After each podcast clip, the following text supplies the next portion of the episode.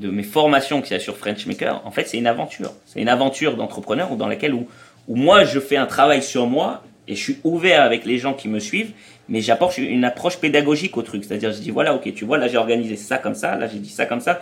Tu vois, par exemple, là, je t'ai dit deux choses, là, quand tu cherches une idée de start-up, je t'ai dit, tu peux partir d'une opinion impopulaire, euh, tu peux résoudre un de tes propres problèmes, mais je le montre en même temps sur moi, ou par exemple, je fais à un moment mon ikigai devant les, les gens, si tu veux. Je, je dis, voilà, ok, les choses que j'aime, les choses qui peuvent, tu vois, je le fais avec eux.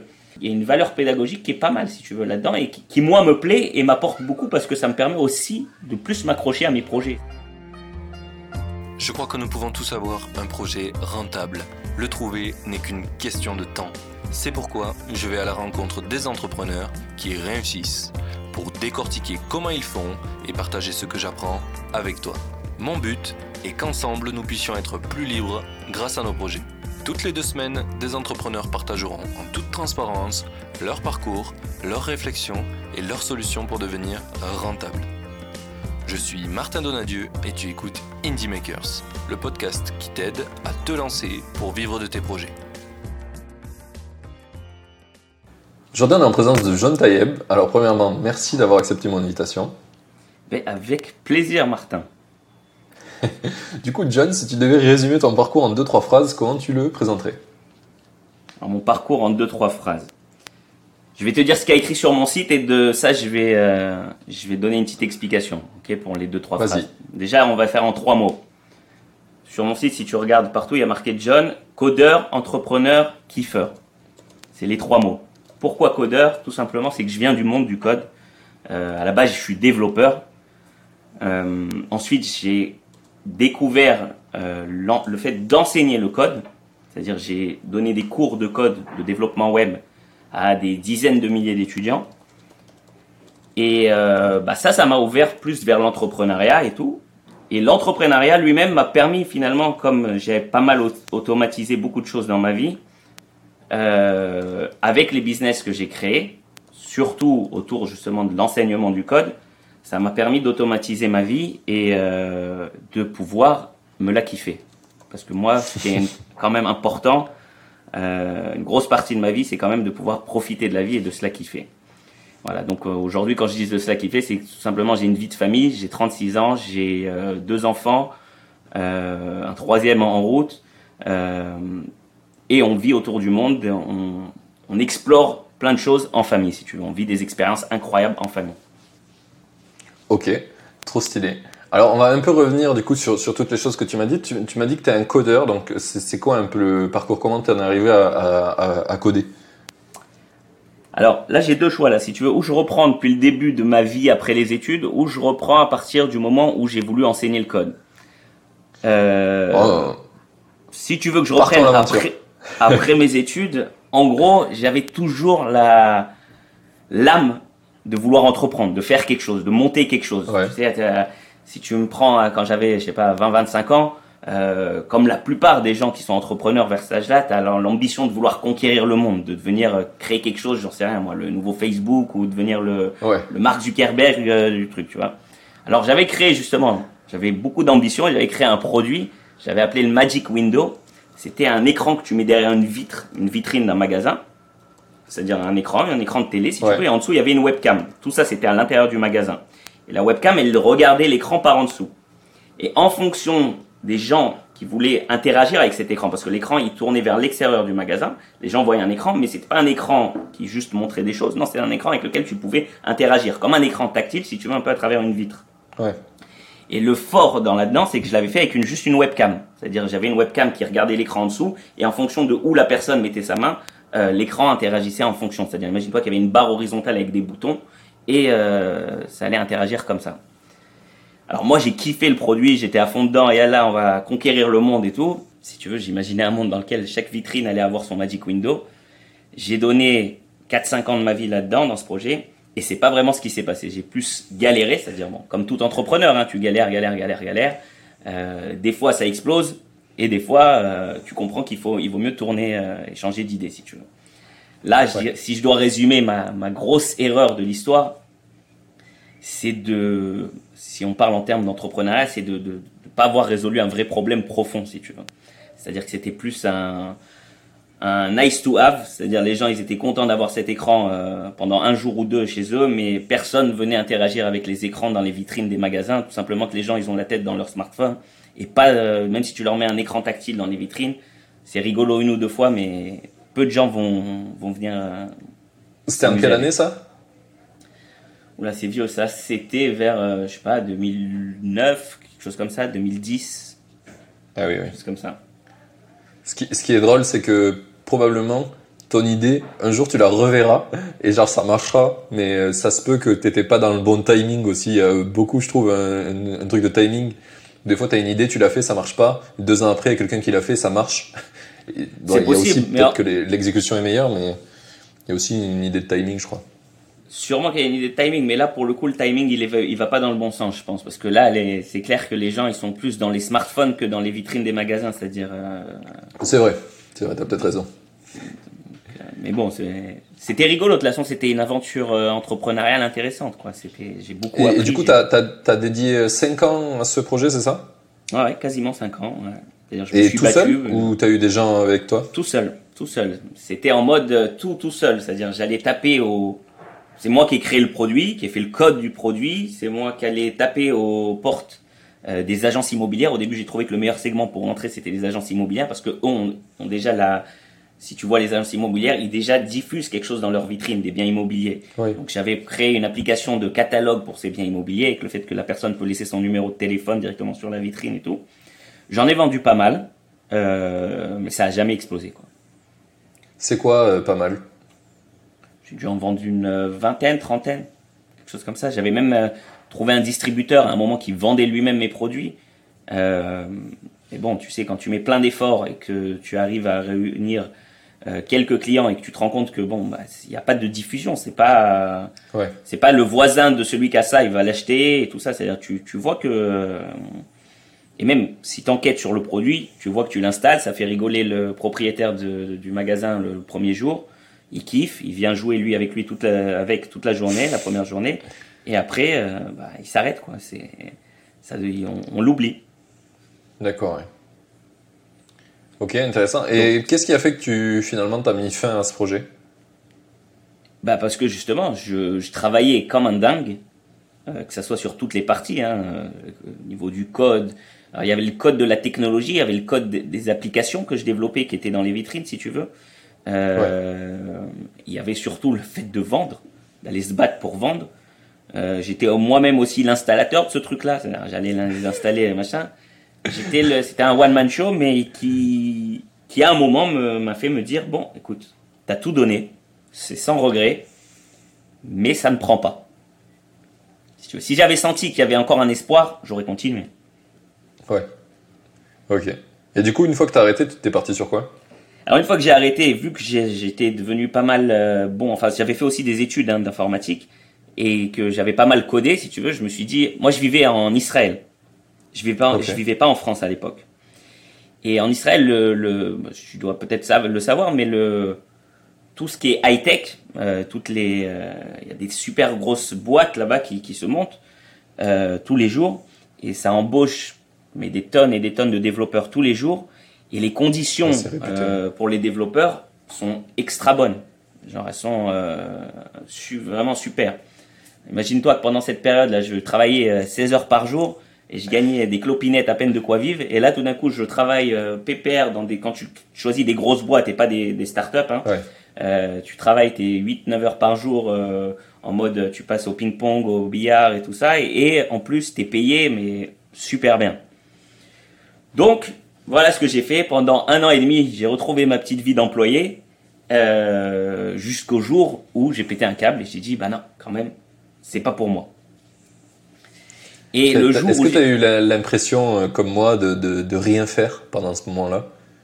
J'ai l'impression de pas de pas avancer. Ouais. ouais, de pas avancer, de aussi de ne pas être libre, si tu veux. Moi, je, je j'aime bien. J'étais pendant 4-5 ans pendant le projet de Magic Window que je t'ai raconté. C'est c'est moi qui décidais de tout dans ma vie. Et j'étais plutôt bien organisé dans ma structure des journées, dans ma productivité, des choses comme ça. Et là, j'arrivais dans un truc où on me dictait un peu tout et je ressentais pas le aussi le comment te dire ça?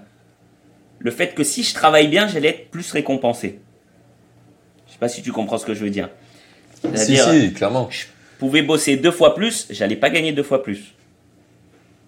Alors dans toutes ces grosses C'est un peu ce que je te disais euh, dans la sensation, c'est que soit tu as le côté ben, j'arrête de bosser et tout continue pareil, genre il se passe rien, et tu bosses deux fois plus, tout continue pareil. Tu n'as aucun impact.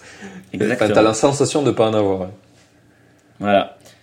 Donc bon, tout ça, c'est à, un moment quand tu es entrepreneur, dans, c'est en toi et tout ça, ça comment tu pètes un câble, t'en as marre de, de ça si tu veux. Moi, je, je l'ai fait par dépit, tout simplement que c'était la sécurité, c'était pile au moment euh, où je me mariais, j'avais mon premier enfant, euh, c'était agréable si tu veux de, de, de, découvrir des revenus stables, euh, de, choses comme ça quoi.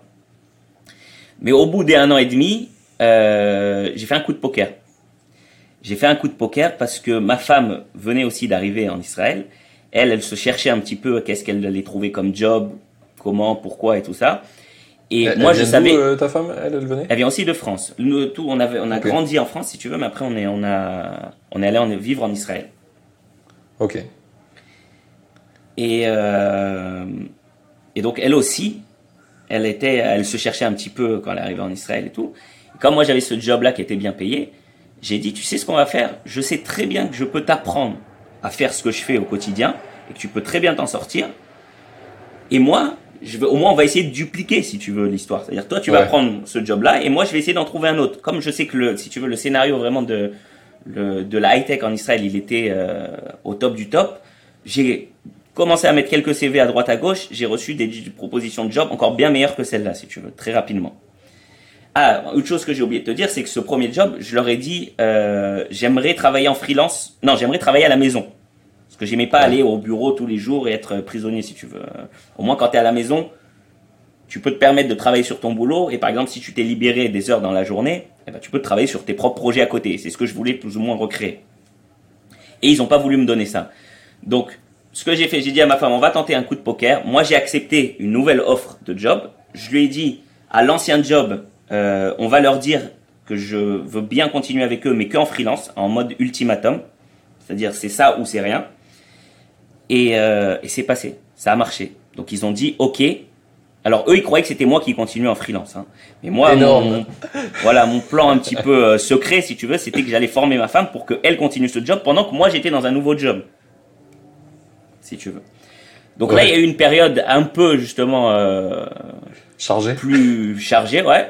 Mais ça va, tu sais. Encore une fois, comme je comme je dis, tu sais, dans les grosses boîtes. Euh, euh, les Intel et les, tout ça, je te parle pas des startups, hein, qui c'est vraiment une ambiance différente, mais imagine-toi que quelqu'un qui vient, je sais pas comment c'est partout dans le monde, mais je peux te dire dans les, les boîtes au moins dans lesquelles j'ai pu voir et même les gens que je connais autour de moi, sur une journée de 8-9 heures, on va dire qu'il y a un travail productif de maximum 3 heures par jour.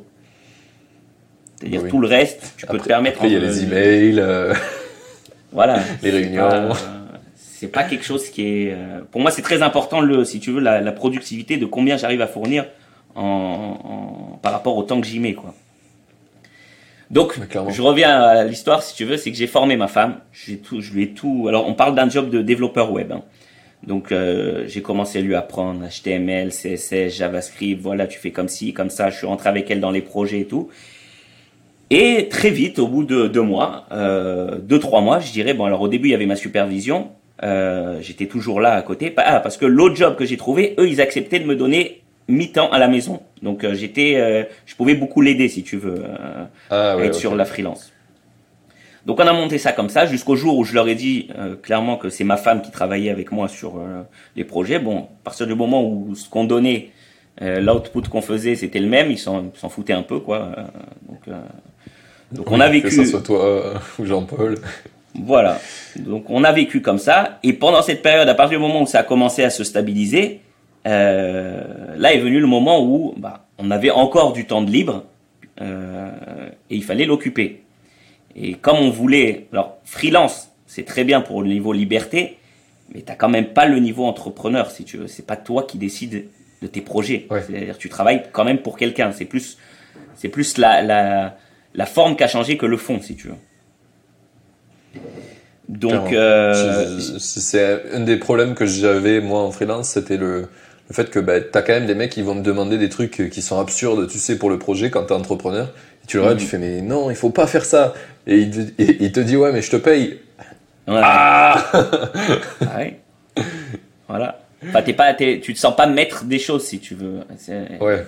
Ça a du bien, ça a du, du positif, mais ça a quand même pas mal de négatif quand t'es, quand, quand t'as envie d'entreprendre, quand t'es entrepreneur, quoi. C'est, tu te sens un peu, euh, tu perds de ta liberté si tu veux. Ouais, Donc c'était ça. pile à ce moment-là que euh, j'ai commencé à, à lire pas mal. hein. Je lisais déjà, enfin un petit peu avant, mais je pense que beaucoup d'entre nous connaissent le livre euh, La semaine de 4 heures de Tim Ferriss. Putain, c'est- comme il beaucoup. revient en boucle dans le podcast. Bah oui, mais C'est tu trop sais, fort. il a- c'est normal, il a, il a, c'est un livre qui a un impact, quoi. C'était quand même un livre Bah pionnier ouais. sur ses, sur ses idées, si tu veux, de, de, d'optimisation de temps, le fait de, de créer un business, euh, ce qu'il appelle lui la muse, là, euh, le Ouais. business euh, à côté. Euh, et pour moi, ça a été une révélation. Tu vois, dans les, dans les personnes euh, qui ont influencé ma vie et qui l'ont vraiment impacté, Tim Ferriss, il a eu un gros impact sur ma vie. Il a eu un gros impact sur ma vie parce que je me suis dit. Alors, c'est Tim Ferriss, mais à partir du moment où tu découvres un peu un, un, un flow, tu trouves après d'autres influenceurs, des fois plus petits, Ouais. qui t'ont pas donné le le plus déclic connu. initial. Voilà, qui t'ont pas donné le déclic initial, mais que tu as suivi. Je sais pas si tu connais un autre influenceur qui, lui, est plus sur les, les business en ligne euh, et tout. C'était Pat Flynn. Ouais. Je sais pas si tu connais. Il a un site qui s'appelle Smart Passive Income. Yes, yes. Euh, lui aussi, j'ai j'ai J'ai dans la description. voilà, je me suis beaucoup inspiré aussi de lui et je suis venu à l'idée de OK, qu'est-ce que moi je sais faire aujourd'hui? Je sais coder. OK? Qu'est-ce que je sais faire? Euh, La deuxième chose que je sais faire, c'est que je sais enseigner le code. La preuve, je l'ai formé ma femme pendant 2-3 mois et je l'ai rendue euh, développeuse et elle avait, euh, elle gérait son, son job euh, nickel, quoi, si tu veux. Donc j'ai dit, bah ok, euh, on va apprendre aux gens à coder. J'ai trouvé mon ma niche, mon mon truc. J'ai dit, ok, je vais créer des cours de code comme moi j'aurais aimé les recevoir, si tu veux. Et là, j'ai créé une formation qui m'a pris énormément de temps à créer parce que j'avais sous-estimé, comme tout le temps, euh, la tâche, si tu veux. Euh, J'ai créé une formation qui t'amenait euh, de zéro pour quelqu'un qui n'y connaît rien du tout au monde du code, qui connaît peut-être se servir juste d'un ordinateur, regarder ses mails, à devenir développeur web, si tu veux. Alors, je dis pas que tu vas devenir développeur web euh, professionnel avec énormément d'expérience, parce qu'il y a des choses que de toute façon, ça se travaille avec l'expérience. Mais en tous les cas, tu peux commencer à créer des sites, euh, clairement pour les gens, et, et prétendre à, à même des, des, des jobs de développeur web junior, ou même accepter des jobs en freelance, si tu veux. Et euh, là, j'ai créé ce que j'ai appelé la, ce que j'ai appelé, enfin, ça s'appelle comme ça, mais la formation complète développeur web. Ok. Et j'ai créé, j'ai créé tout un parcours. Alors, ce que je te dis, la formation complète développeur web, c'est plein de cours les uns à la suite des autres. Euh, c'est énorme, hein, c'est-à-dire c'est un cours, même si tu le suis en intensif euh, toute la journée, ça te prendra minimum un mois euh, à fond pour, pour le suivre. Quoi. Alors si tu le suis en plus, en parallèle de quelque chose, bah, ça peut te prendre même plusieurs mois à compléter. T'as mis combien de temps à le tourner? Si je mets tout bout à bout, si tu veux, j'ai eu la, la, la, la, la bonne idée de le faire par cours unitaire, qui, au, mis les uns à la suite des autres, allaient composer la formation complète développeur web. Donc à chaque fois, je relâchais un petit peu des trucs. C'est pas que j'ai j'ai travaillé comme un fou sur tout le truc et après je l'ai lâché, si tu veux. C'était plus, euh, je travaille sur un truc, j'apprends un peu du premier, le deuxième sera meilleur, mais ça sera la, la suite du, du premier, tu vois, et ainsi de suite. Quoi. D'accord, oui. T'as as fait des genres de chapitres et t'as Voilà. vendu chaque chapitre. Voilà. Stylé. T'as fait du lean. Et, euh, et ce cours a cartonné. Ce cours a cartonné. Euh, J'imagine tu connais le site qui s'appelle Udemy? Ouais. Ok. Udemy, ce cours-là, la formation complète développeur web, c'est le cours numéro un francophone. De, de très loin, c'est-à-dire il doit surpasser les autres de bien 5-6 fois, voire peut-être 10 fois, je sais, je sais pas, quelque chose comme ça. Si tu veux, c'était le cours euh, flagship de, de Udemy euh, francophone. Euh, c'est grâce à ça, euh, en grosse partie grâce à ce cours, que Udemy a, a commencé à conquérir le marché francophone. Parce qu'avant Udemy, c'était que aux États-Unis. Hein, et ils ont Ouais. commencé à s'attaquer au marché francophone vers les années 2016 à peu près, même 2015-2016. Et euh, je m'étais mis, moi, justement, eux, ils, m'avaient contacté quand ils avaient vu ce que je proposais. Parce que au début, moi, j'avais pas du tout. ouais? euh, Udemy dans ma tête. Je ne connaissais pas Udemy, je pensais pas à Udemy. Moi, je le proposais tout simplement sur mon propre site. J'ai un site qui s'appelle, si tu cherches apprendre à coder sur Google, tu vas tomber dessus, c'est Ouais. apprendre-à-coder.com avec des tirets. Simple. Euh, voilà, tout simple, hein, tu sais. Alors ça, c'est petit conseil euh, SEO pour les gens qui nous suivent. Quand tu prends une requête que tu as envie d'être placé euh, sur cette requête, donc moi, on- beaucoup de Ouais. gens cherchent le- le- la requête apprendre à coder. Si ton site s'appelle comme la requête, c'est un truc qui, qui cartonne beaucoup. J'ai lu ça il y a pas longtemps. Il y a des gens qui conseillaient ça à fond. ouais. Bah oui, tu sais pourquoi? Parce que je peux l'expliquer même pourquoi. C'est parce que Google, tout simplement, euh, quand quelqu'un recherche apprendre à coder, quelqu'un par exemple qui m'a suivi sur ma chaîne YouTube, il a vu écrit apprendre à coder.com partout. Il va aller sur Google, il veut en savoir plus. Il va écrire apprendre à coder. Il va pas commencer à écrire apprendre-à-coder.com si tu Oui. veux. Il va écrire juste apprendre à coder. Il va me voir quelque part dans la liste. On va dire que je suis cinquième ou dixième même.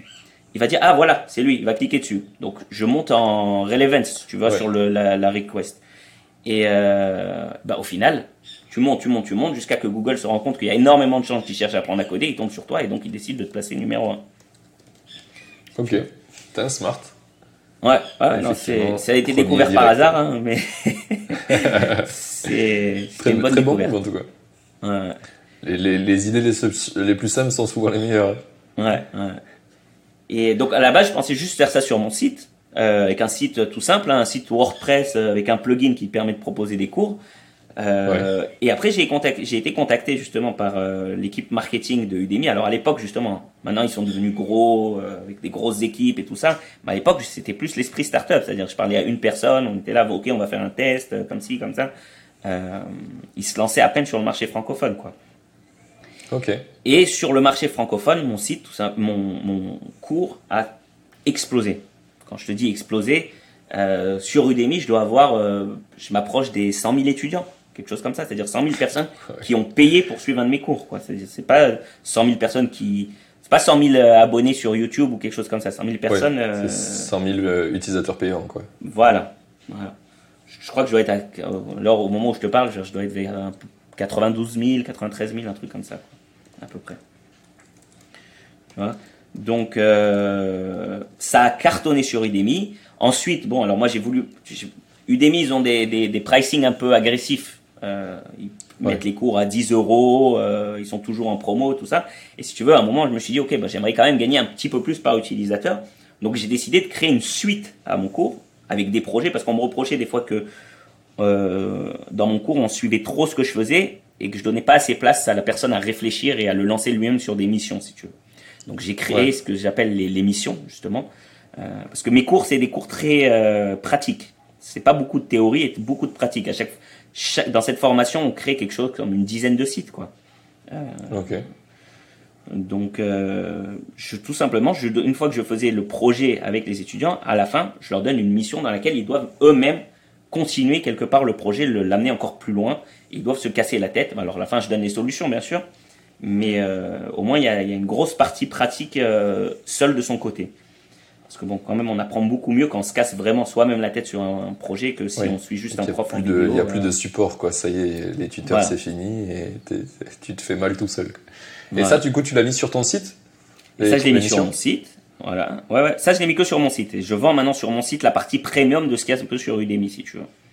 Euh, et ça marche très bien aussi. Alors, le volume d'étudiants est beaucoup plus faible, mais en termes de revenus, euh, je dois gagner un petit peu moins qu'avec euh, mes revenus de Udemy, mais euh, c'est quand même euh, des beaux revenus, quoi. Surtout que ce qui est fort là-dedans, c'est que c'est complètement passif. Euh, moi, j'ai Ouais. enregistré les vidéos et je te parle, ça fait euh, 4 ans que ça tourne.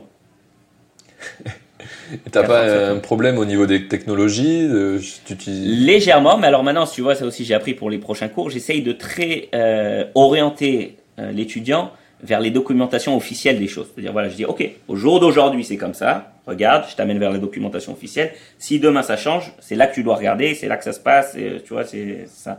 Alors, bien sûr, j'ai dû faire euh, des petits updates un petit peu dans les cours, euh, parce qu'à un moment, des fois, on arrivait à des trucs un peu critiques, si tu veux, mais euh, Oui, ça avait plus rien à voir et du coup, voilà. c'est complexe. c'est resté quand même minime. mais bon. Concrètement, c'est surtout c'est si tu veux quand tu parles de HTML pur euh, ou de choses comme ça. Il y a pas de, je te parle pas d'un framework comme Angular ou un truc comme ça où je, il y a des évolutions euh, tout le temps. Quoi. Ouais, il y en a ouais, sur l'HTML, mais c'est quand même moins, moins fréquent. Quoi. C'est tous les C'est moins important. ouais. ok. C'est, c'est drôle qu'on parle de ça parce qu'on a eu la, on en a parlé aussi avec euh, Thibaut Houdon, peut-être tu le connais, qui est bien formateur sûr, je connais très bien Thibaut, je connais très bien Thibaut. On a, on a été ensemble à un truc Udemy justement, une, une conférence Udemy à San Francisco. Ouais, et voilà, lui il parlait qu'il avec nous, je crois sur le, le, Discord où on est ensemble, que euh, il, a des étudiants qui râlent en mode oui mais tu n'utilises pas le dernier euh, Python 3.x euh, alors que c'est ça la dernière version et du coup il est obligé de mettre à jour les titres de ses de ses cours Python sans pour autant changer le le contenu parce que le contenu change pas en fait c'est des mineurs tu sais les changements du langage. Mais pour faire plaisir aux gens il update les titres. Et tout le monde est content. C'est assez, assez ouf. Euh, et ok, du coup, tu as, lancé ces cours-là, et quand euh, très bien marché, avant que Udemy te contacte, c'était quoi très bien marché? Tu avais combien de, fait combien bah, de ventes? Est-ce que tu te rappelles? Ça s'est fait plus en parallèle, hein, si tu veux. Hein. Et je me cherchais aussi beaucoup au niveau pricing sur mon site. À bas, je vendais ce que j'appelais les packs premium, c'est-à-dire que je donnais une grosse partie. Ça, enfin, ça, c'est resté toujours. Hein, c'est c'est que tu dois fournir du gratuit avant d'emmener les gens vers le payant. Donc si tu regardes ma chaîne YouTube, euh, on va dire que quasiment la moitié de mes cours sont gratuits. La plupart des choses que je mets en gratuit, c'est les bases, justement les parties un peu théoriques. Euh, et dès que je, m'en, faire avec les étudiants euh, plus des quiz ou des projets pratiques, c'est-à-dire on monte des vrais sites ensemble, là, la personne doit payer pour continuer avec moi. Le but, c'est tout simple, hein, c'est que de montrer à l'étudiant que voilà, il est content de ma pédagogie, qu'il apprend bien avec moi, qu'on a un bon feeling ensemble et qu'au moment où il se dit bon, ok, je le sens bien lui, euh, mais il faut que j'aille plus loin, ben, ok, à ce moment-là, il doit sortir la carte et, et payer. Ok. Si tu veux. Donc, euh, mais, du, coup, là, vas-y. Ouais, non, je voulais juste te dire, mes, mes, mes canaux d'acquisition pour mes cours en ligne, ça a été que du gratuit. Pas aucun truc payant sur mes cours en ligne. Ok, ouais, t'as jamais fait de, euh, de, Google Ads ou des trucs comme ça? J'avais fait à une période, pendant deux semaines, juste justement pour sentir euh, l'ambiance, si tu veux, un peu de Google Ads, un peu de Facebook Ads. Et, ouais, euh, si ça avait du sens, quoi. Voilà. C'était pas mal, hein, mais euh, j'ai pas approfondi. Et comme en fait ma chaîne YouTube commençait à décoller, j'ai dit ok, laisse tomber. on va rester avec la chaîne YouTube à fond. on va mettre beaucoup de contenu gratuit là-bas et les gens, ils se suivront sur mon site pour ceux qui veulent aller plus loin. C'est quoi le, le, le, ton nombre de, de, gens qui subscribent sur ta chaîne euh, euh, YouTube? Tiens, j'arrive à faire une phrase. T'as combien de subscribers quoi? Je vais dire, je vais chercher. Vas-y. Je crois que je suis vers les 70 000. Ouais, voilà, là je vois 68.3. Ok. Et, euh, et, quand tu dis commencer à décoller, c'est que tu étais autour des combien euh, Tu aurais un ordre d'idée? Franchement, te, te dire exactement quand j'ai commencé, combien de temps ça a pris, machin et tout ça, c'est assez difficile. Ce qui, a, ce qui, est, ce qui était euh, ma chance, si tu veux, dans cette histoire, c'est d'avoir apporté. Alors maintenant, ça, va, ça paraît banal, parce qu'il y a énormément de gens qui le font, mais au moment où j'ai commencé, moi, à faire des cours de code vers 2015, je te parle en français, hein, pas en anglais, bien sûr. Ouais. Euh, quelqu'un qui amenait des cours et qui rendait un peu. J'essaye dans mes cours de les rendre, mais très décontracte. moi, je, je, préfère quand euh, le prof est décontracte avec moi, qu'il est cool. Limite, tu balances une petite blague à droite, à gauche. Euh, Il sans, sans pas le côté officiel des choses très, euh, très lourd, pesant et tout ça. Voilà. voilà. Donc euh, j'étais le, premier à faire un peu ce, genre de cours de code décontracté, si tu veux. Euh, donc, et c'est ça qui a beaucoup plu à mon audience et qui m'a fait que ma chaîne euh, YouTube a, pas mal pris dès le début. Quoi. Ok, ouais. Et du coup, c'est. T'avais déjà la, chaîne YouTube quand Udemy il est venu, ils sont venus chercher? Oui, oui, oui. À mon avis, d'ailleurs, c'est comme, ça. que eux m'ont trouvé. Hein, si tu veux. Ok, ouais. Euh, donc du coup, tu t'es lancé sur Udemy et à partir de là, ça a commencé à, bien, marcher, quoi, c'est ça? C'est-à-dire que ça m'a ouvert un nouveau canal qui a alimenté le premier canal qui est mon site directement, si tu veux, et qui a ouvert un deuxième canal qui lui est, alimenter tout seul, quoi, qui est sur Udemy. Ce qui est bien sur Udemy, c'est que tu n'as rien à penser, si tu veux. Tout, fait, tout le monde fait, ils font tout pour toi, quoi. Euh, c'est eux qui font les promotions, l'email marketing, tout ce que tu veux. Euh, ils s'occupent de tout pour toi et, tu te concentres juste sur la partie faire des bons cours, quoi. Alors j'ai une question par rapport à ça, parce que Thibaut Houdon, justement, il avait dit que c'était un peu compliqué, puisqu'il cherchait à faire un peu sortir les utilisateurs d'Udemy. Et ça reste un peu complexe pour lui, s'ils disent attention, tu peux pas faire tout et n'importe quoi. Tu as eu cette problématique-là à un moment donné, euh, quand tu dois rediriger les étudiants vers tes, produits un peu plus premium? Bah, c'est logique si tu veux, c'est que Udemy essaye de garder les utilisateurs chez eux. Ils veulent pas que tu sortes de Udemy. Euh, oui. Et euh, c'est tout à fait normal. Hein. Ils se cassent la tête à faire des opérations marketing et tout, donc je les comprends tout à fait. Mais si tu veux vraiment, il suffit d'un petit peu d'ingéniosité et tu fais ce que tu veux, quoi. Comme le coup du freelancing. Il faut, Comme le coup du freelancing, euh, voilà, il y a pas mal de techniques. Hein. Tu sais, par exemple, euh, Udemy ne t'empêche pas de publier des, des, vidéos YouTube, de ta chaîne YouTube euh, qui apporte un, une plus-value d'éducation, si tu veux, sur, sur ton cours. ok. Donc, après, dans cette vidéo YouTube, tu peux parler de ce que tu veux, par exemple. Ah, le contenu qui est enregistré en vidéo, ok, personne va commencer à regarder chaque minute des vidéos que tu publies à ton audience pour regarder à quel moment tu as parlé de quoi. L'enfer pour eux. Exactement. Alors, Regardez les 150 heures de vidéos. Voilà, ils contrôlent ce qu'ils peuvent contrôler, comme le fait de mettre des liens euh, qui vont vers d'autres sites, si tu veux, ou des choses comme ça. Mais euh, c'est pour ça que je te dis, avec un peu d'ingéniosité, tu peux t'en sortir. Alors, c'est pas idéal, euh, bien sûr que c'est pas du 100%, des fois tu tu pourrais optimiser plus, mais ça va quand même, quoi. On s'en sort. Et c'est pas aussi les mêmes publics. Hein. Souvent, les gens qui, sont, qui ont été habitués à du Udemy veulent du Udemy. C'est-à-dire, ils veulent des cours à 10 euros. Euh, ils seront pas prêts à payer du premium à un cours qui. Sur mon site, ma, ma, formation avec tous les premiums, elle est à 150 euros. Si tu veux, ma formation complète développeur web ah oui, après, en fait, j'en ai pas parlé, mais j'ai sorti une autre formation. Quand j'ai vu que la formation complète développeur web a cartonné, je me suis dit, ok, maintenant, qu'est-ce qu'on va faire? On va chercher un autre sujet.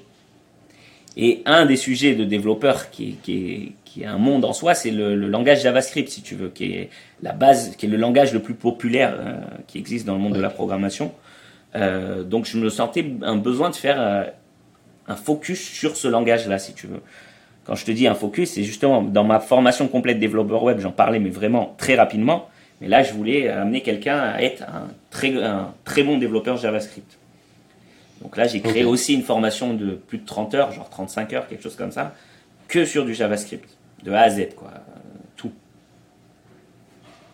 Et ça, pareil, t'as euh, cartonné? Ça a bien marché, euh, mais beaucoup moins que la première. Est-ce que tu saurais dire pourquoi? Ouais, parce que c'est moins mainstream. Ah.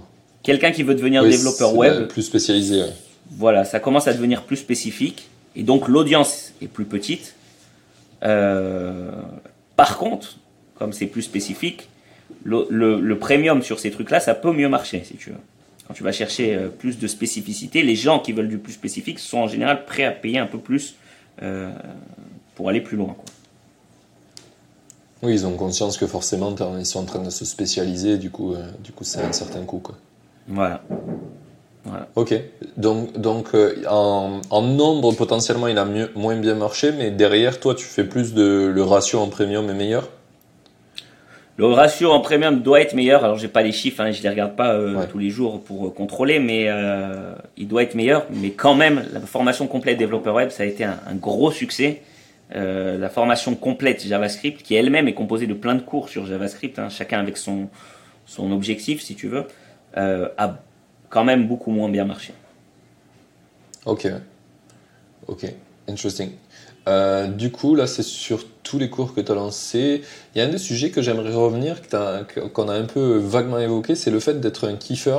j'aimerais bien que tu définisses un peu plus c'est quoi pour toi et pourquoi tu définis comme ça sur ton site. Bah, parce que souvent, enfin moi-même, hein, le premier, quand, quand, quand tu es jeune, tu réfléchis, ouais, je veux conquérir le monde, je veux entreprendre, je veux faire ci, ça, machin, tout ça. Alors souvent, des fois, tu peux être motivé par l'argent, motivé par l'impact, motivé par plein de choses, si tu veux. Euh, mais une chose qui était archi importante pour moi, quand tu, surtout quand tu, si tu, je, je connais pas ta situation, toi, t'es pas, t'es papa, non, pas du tout. Non, pas encore. Pas encore. ça, ne, ça va bientôt arriver potentiellement, mais pas encore. D'accord. Non, parce que après vient le moment des réflexions. Ok, tu réfléchis un peu plus sur le sens de la vie, tu t'adoucis un petit peu dans l'ambition. Enfin, moi, en tous les cas, je te dis ce qui s'est passé chez moi. Hein. Euh, tu t'adoucis un peu dans tes ambitions et tu réfléchis plus à des choses euh, qui vont te remplir, euh, on va dire, pas spirituellement, mais un peu plus. Moi, en gros, je voulais profiter de ma vie de famille, si tu veux. profiter de mes enfants, profiter de ma vie tout court, profiter de ma vie avec ma femme, profiter de ma vie avec mes enfants, les voir grandir, parce que quand tu as des enfants et que tu travailles une vie, tu travailles 10 heures par jour, ou même moins que ça, mais en gros, tu vois tes enfants un petit peu le soir, le week-end, euh, et c'est tout. C'est hmm. tout. C'est-à-dire, tu les vois pas grandir. Euh, il y a plein de gens que je vois euh, avoir un travail normal où tu fais 7 heures par jour. Et quand je les vois, en fait, c'est un peu ce qu'on disait tout à l'heure avec l'école, où finalement, enfin, c'est ta famille, un peu les, les, gens avec qui tu vas à l'école, et parce que tu passes tout ton temps avec eux. Et du coup, là, c'est un peu pareil, finalement, tes enfants, euh, leur famille, ça va être euh, les gens qu'ils ont à l'école ou la nounou si tu le mets euh, à garder. Et en fait, c'est pas toi parce que toi, tu es juste là une heure ou deux, tu manges, tu prends la douche. Enfin, c'est très. En plus, c'est pas du temps très qualitatif, quoi. T'as des choses à faire. C'est vrai. T'as la tête ailleurs, t'es pas forcément. Ouais, et je trouve ça ultra dur et incompréhensible qu'il y ait trop de gens qui disent Bah si, je vais faire des enfants et je vais continuer à bosser pareil.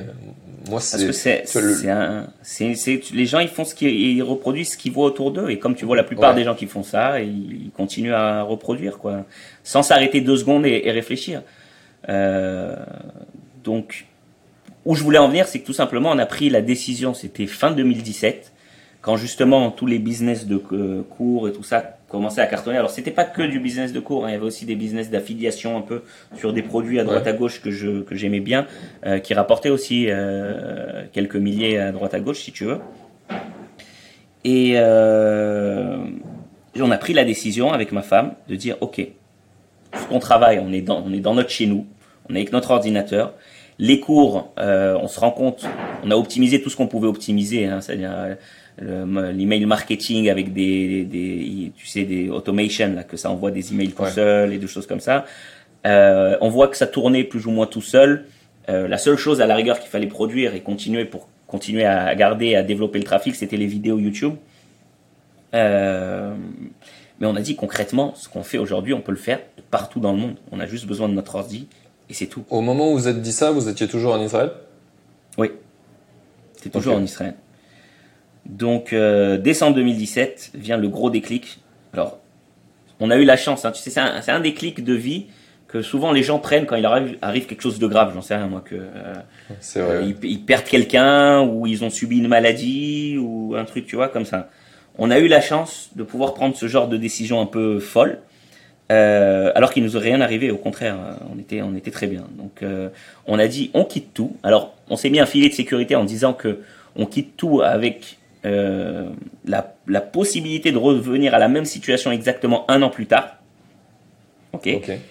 Et, euh, et on voit ce que ça donne.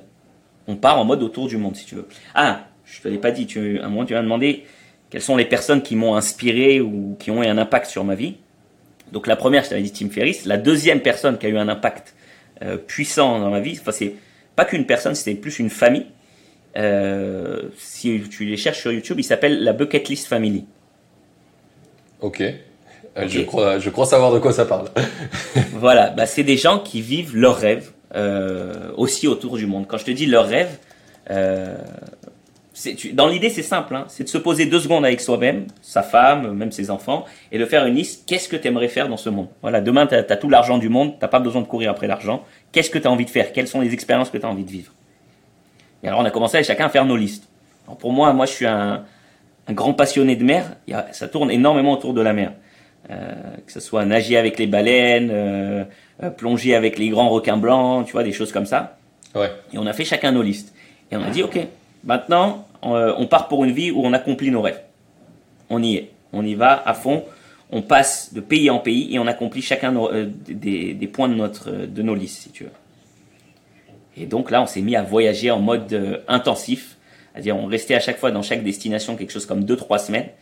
Euh, et depuis, on continue à vivre cette vie. Alors, on s'est un petit peu apaisé.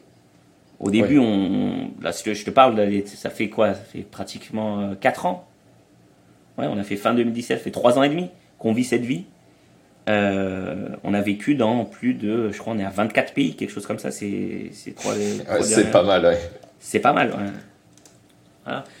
Mais on a eu la chance de vivre des expériences de folie avec nos enfants. Euh, je te dis des expériences de folie. J'ai mon fils, euh, imagine-toi, quand il avait 4 ans, il était dans une cage avec moi en train de regarder les grands requins blancs avec un régulateur dans sa bouche. à 4 ans, je sais pas si tu t'imagines, c'est-à-dire c'est. J'imagine lui quand il devra faire sa bucket list, ça va être voilà.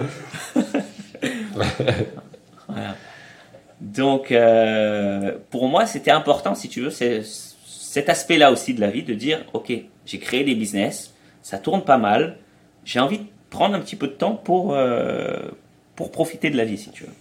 Et profiter de la vie et pour soi-même et pour euh, profiter en famille, si tu veux. Donc, ta, femme, elle a continué à faire du freelance ou Ah oui, oui, oui. donc ce qu'on gérait pendant ce voyage et ce qu'on continue même au jour d'aujourd'hui à gérer, c'est quoi? C'est nos business en ligne et la freelance. On a toujours une freelance qui nous rapporte euh, pas mal d'argent, si tu veux, euh, avec très peu de contraintes. Donc, euh, on l'a gardée pour l'instant et on la continue. D'accord.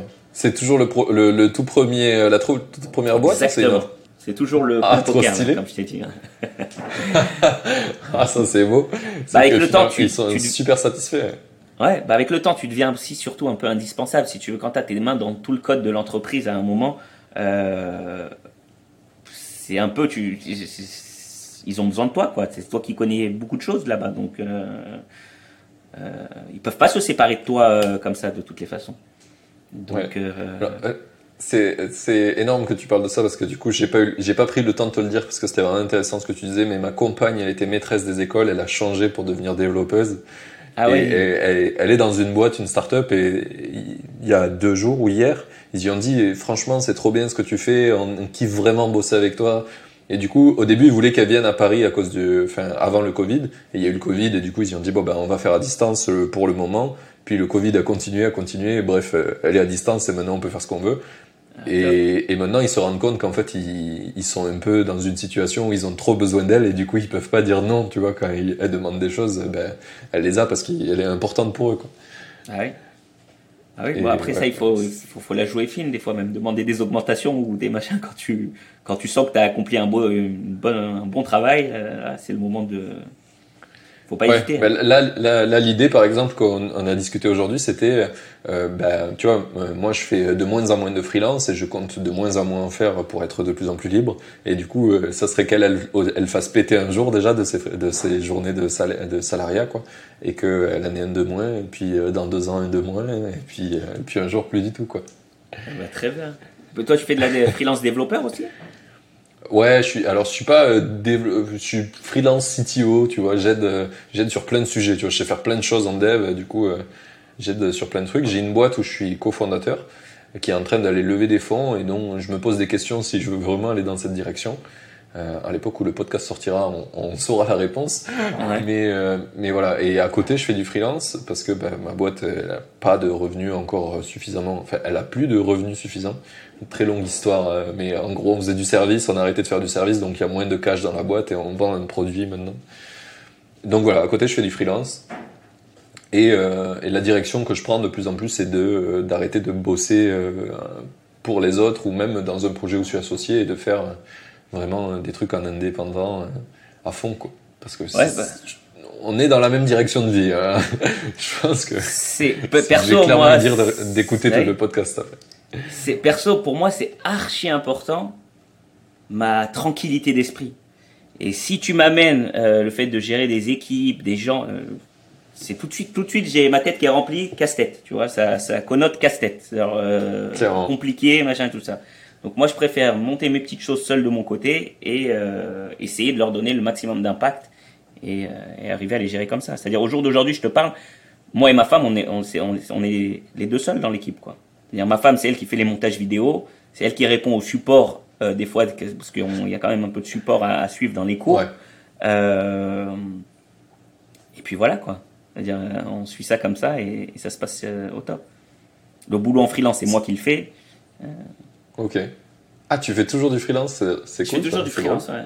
Bah parce que justement, si on recherche l'efficacité et productivité, je suis un peu plus rapide. Donc, euh, euh, Ouais. si tu veux, donc ça, ça va mieux comme ça. Tant qu'on décide de garder cette freelance. Ok, ouais. Euh, en, avant, en off, tout à l'heure, on parlait un peu du temps que tu dédies à tes projets versus le temps que tu dédies à ta famille. C'est quoi un peu le ratio actuellement? Voilà. Alors là, j'ai une vie de, franchement, en ce moment, semi-retraité. C'est-à-dire, quand je te dis semi-retraité, euh, je bosse peut-être, de- je sais pas, 8-9 heures à 11 heures midi, après le repas de midi, et après, c'est fini, quoi. Tu fais juste les matinées, quoi. Ouais. Mais c'est, encore une fois, c'est-à-dire, c'est c'est pas forcément euh, ce que j'ai envie qui va rester sur le long terme. Je suis très, euh, ça marche ce moment, par, oui. par projet, si tu veux. Là, c'est en ce moment, tu me demandes pile en ce moment, c'est comme ça. Euh, des fois, je peux avoir un twist, tout d'un coup, je vais me mettre une semaine à fond sur quelque chose. Je te donne un exemple? La semaine dernière, euh, j'ai commencé à me dire, ok, bon, il y avait tout ce qui se passait avec les cryptos, enfin, ce qui se passe toujours avec les cryptos. Ouais. J'ai dit, euh, j'ai envie de m'y mettre à fond. J'ai envie d'arriver à, parce qu'à un moment, tu co- commences peut-être à amasser un petit peu d'argent, tu te dis, ça serait pas mal si l'argent travaillait et, et te ramenait de l'argent, si tu veux. C'est ça. J'ai commencé à m'intéresser au, au robot de, qui trade les cryptos, quoi, si tu veux. Et j'ai alors j'ai consommé énormément de contenu sur YouTube, tout ce qui existait sur le sujet, tout ça. Je suis devenu assez calé sur le sujet. Et, euh, au jour d'aujourd'hui, maintenant, c'est une des petites tâches que je suis un petit peu. Je me suis mis des petits trucs à suivre et je suis mes robots qui commencent à, à faire le truc. Donc ça, ça pendant un coup, pendant, pendant une semaine en concentré, je me suis mis à fond dessus. Euh, et après, j'ai relâché, quoi, tu vois. Ouais, je comprends, je comprends. C'est rigolo, euh, tu parles de ça, mais tout à l'heure, tu m'as dit, euh, tu fais des trucs en freelance, et le truc que je fais en freelance en ce moment, c'est un mec qui m'a recruté pour l'aider à structurer. C'est un mec qui a bossé dans la finance, donc il sait quoi faire en finance pour que ça soit bon en crypto. Et il le reproduit, et moi, je l'aide à structurer le code pour que ça soit vraiment solide, tu vois, parce que il a des, il est moins compétent en code qu'en finance. Et il avait euh, ses algorithmes sur le- la bourse normale et il veut les passer un peu en, gros, en mode crypto, quoi, en gros. C'est ça. Mais ah, il les a déjà euh, codés, il a des algos qui marchent, il est devenu millionnaire avec ça, donc ça Ouais. marche plutôt pas mal. Mais, euh, mais du coup, euh, euh, il, il a quand même un peu peur qu'à un moment donné, le code il déconne et du coup ça arrête de trader et ça fasse des conneries. Et donc, Ouais. euh, vu que maintenant il a suffisamment d'argent pour le faire, ben, il m'a dit est-ce que tu peux me rejoindre et m'aider pour ça quoi. Très bien. Donc, euh, donc voilà, tu, tu- c'est drôle que. Bah, si t'es là-dedans, je sais pas si tu, si tu connais, moi j'ai- là j'ai kiffé ça la semaine dernière, j'ai découvert un monde et, qui m'a complètement bluffé. Hein. C'est-à-dire on j'arrive à des, des retours sur investissement incroyables, genre j'ai quelque chose du 1% par jour, Ouais. De manière fixe quasiment. quoi. C'est 1% par jour, ça fait, euh, même si tu réinvestis, réinvestis pas la somme, ça fait du 30% par mois.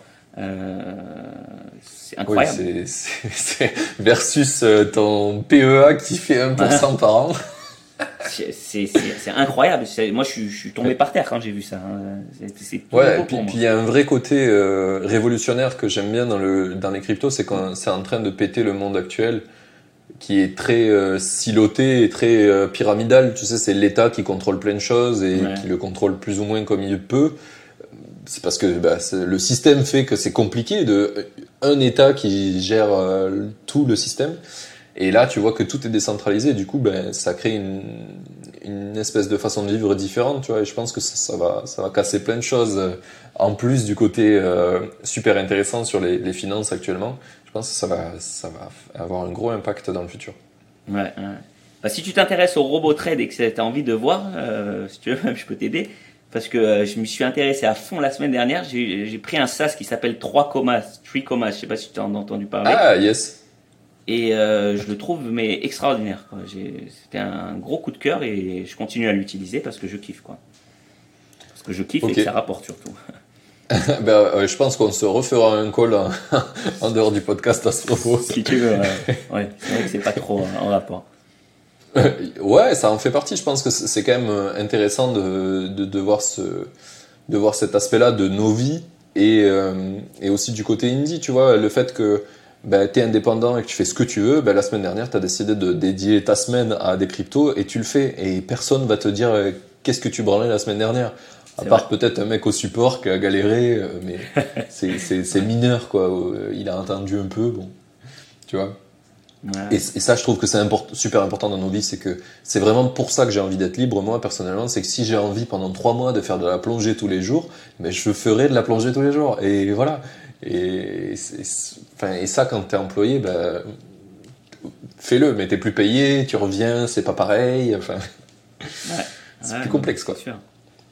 C'est sûr. Bah, regarde, moi, là, je te parle, cet après-midi, là, je vois le soleil et beau fixe.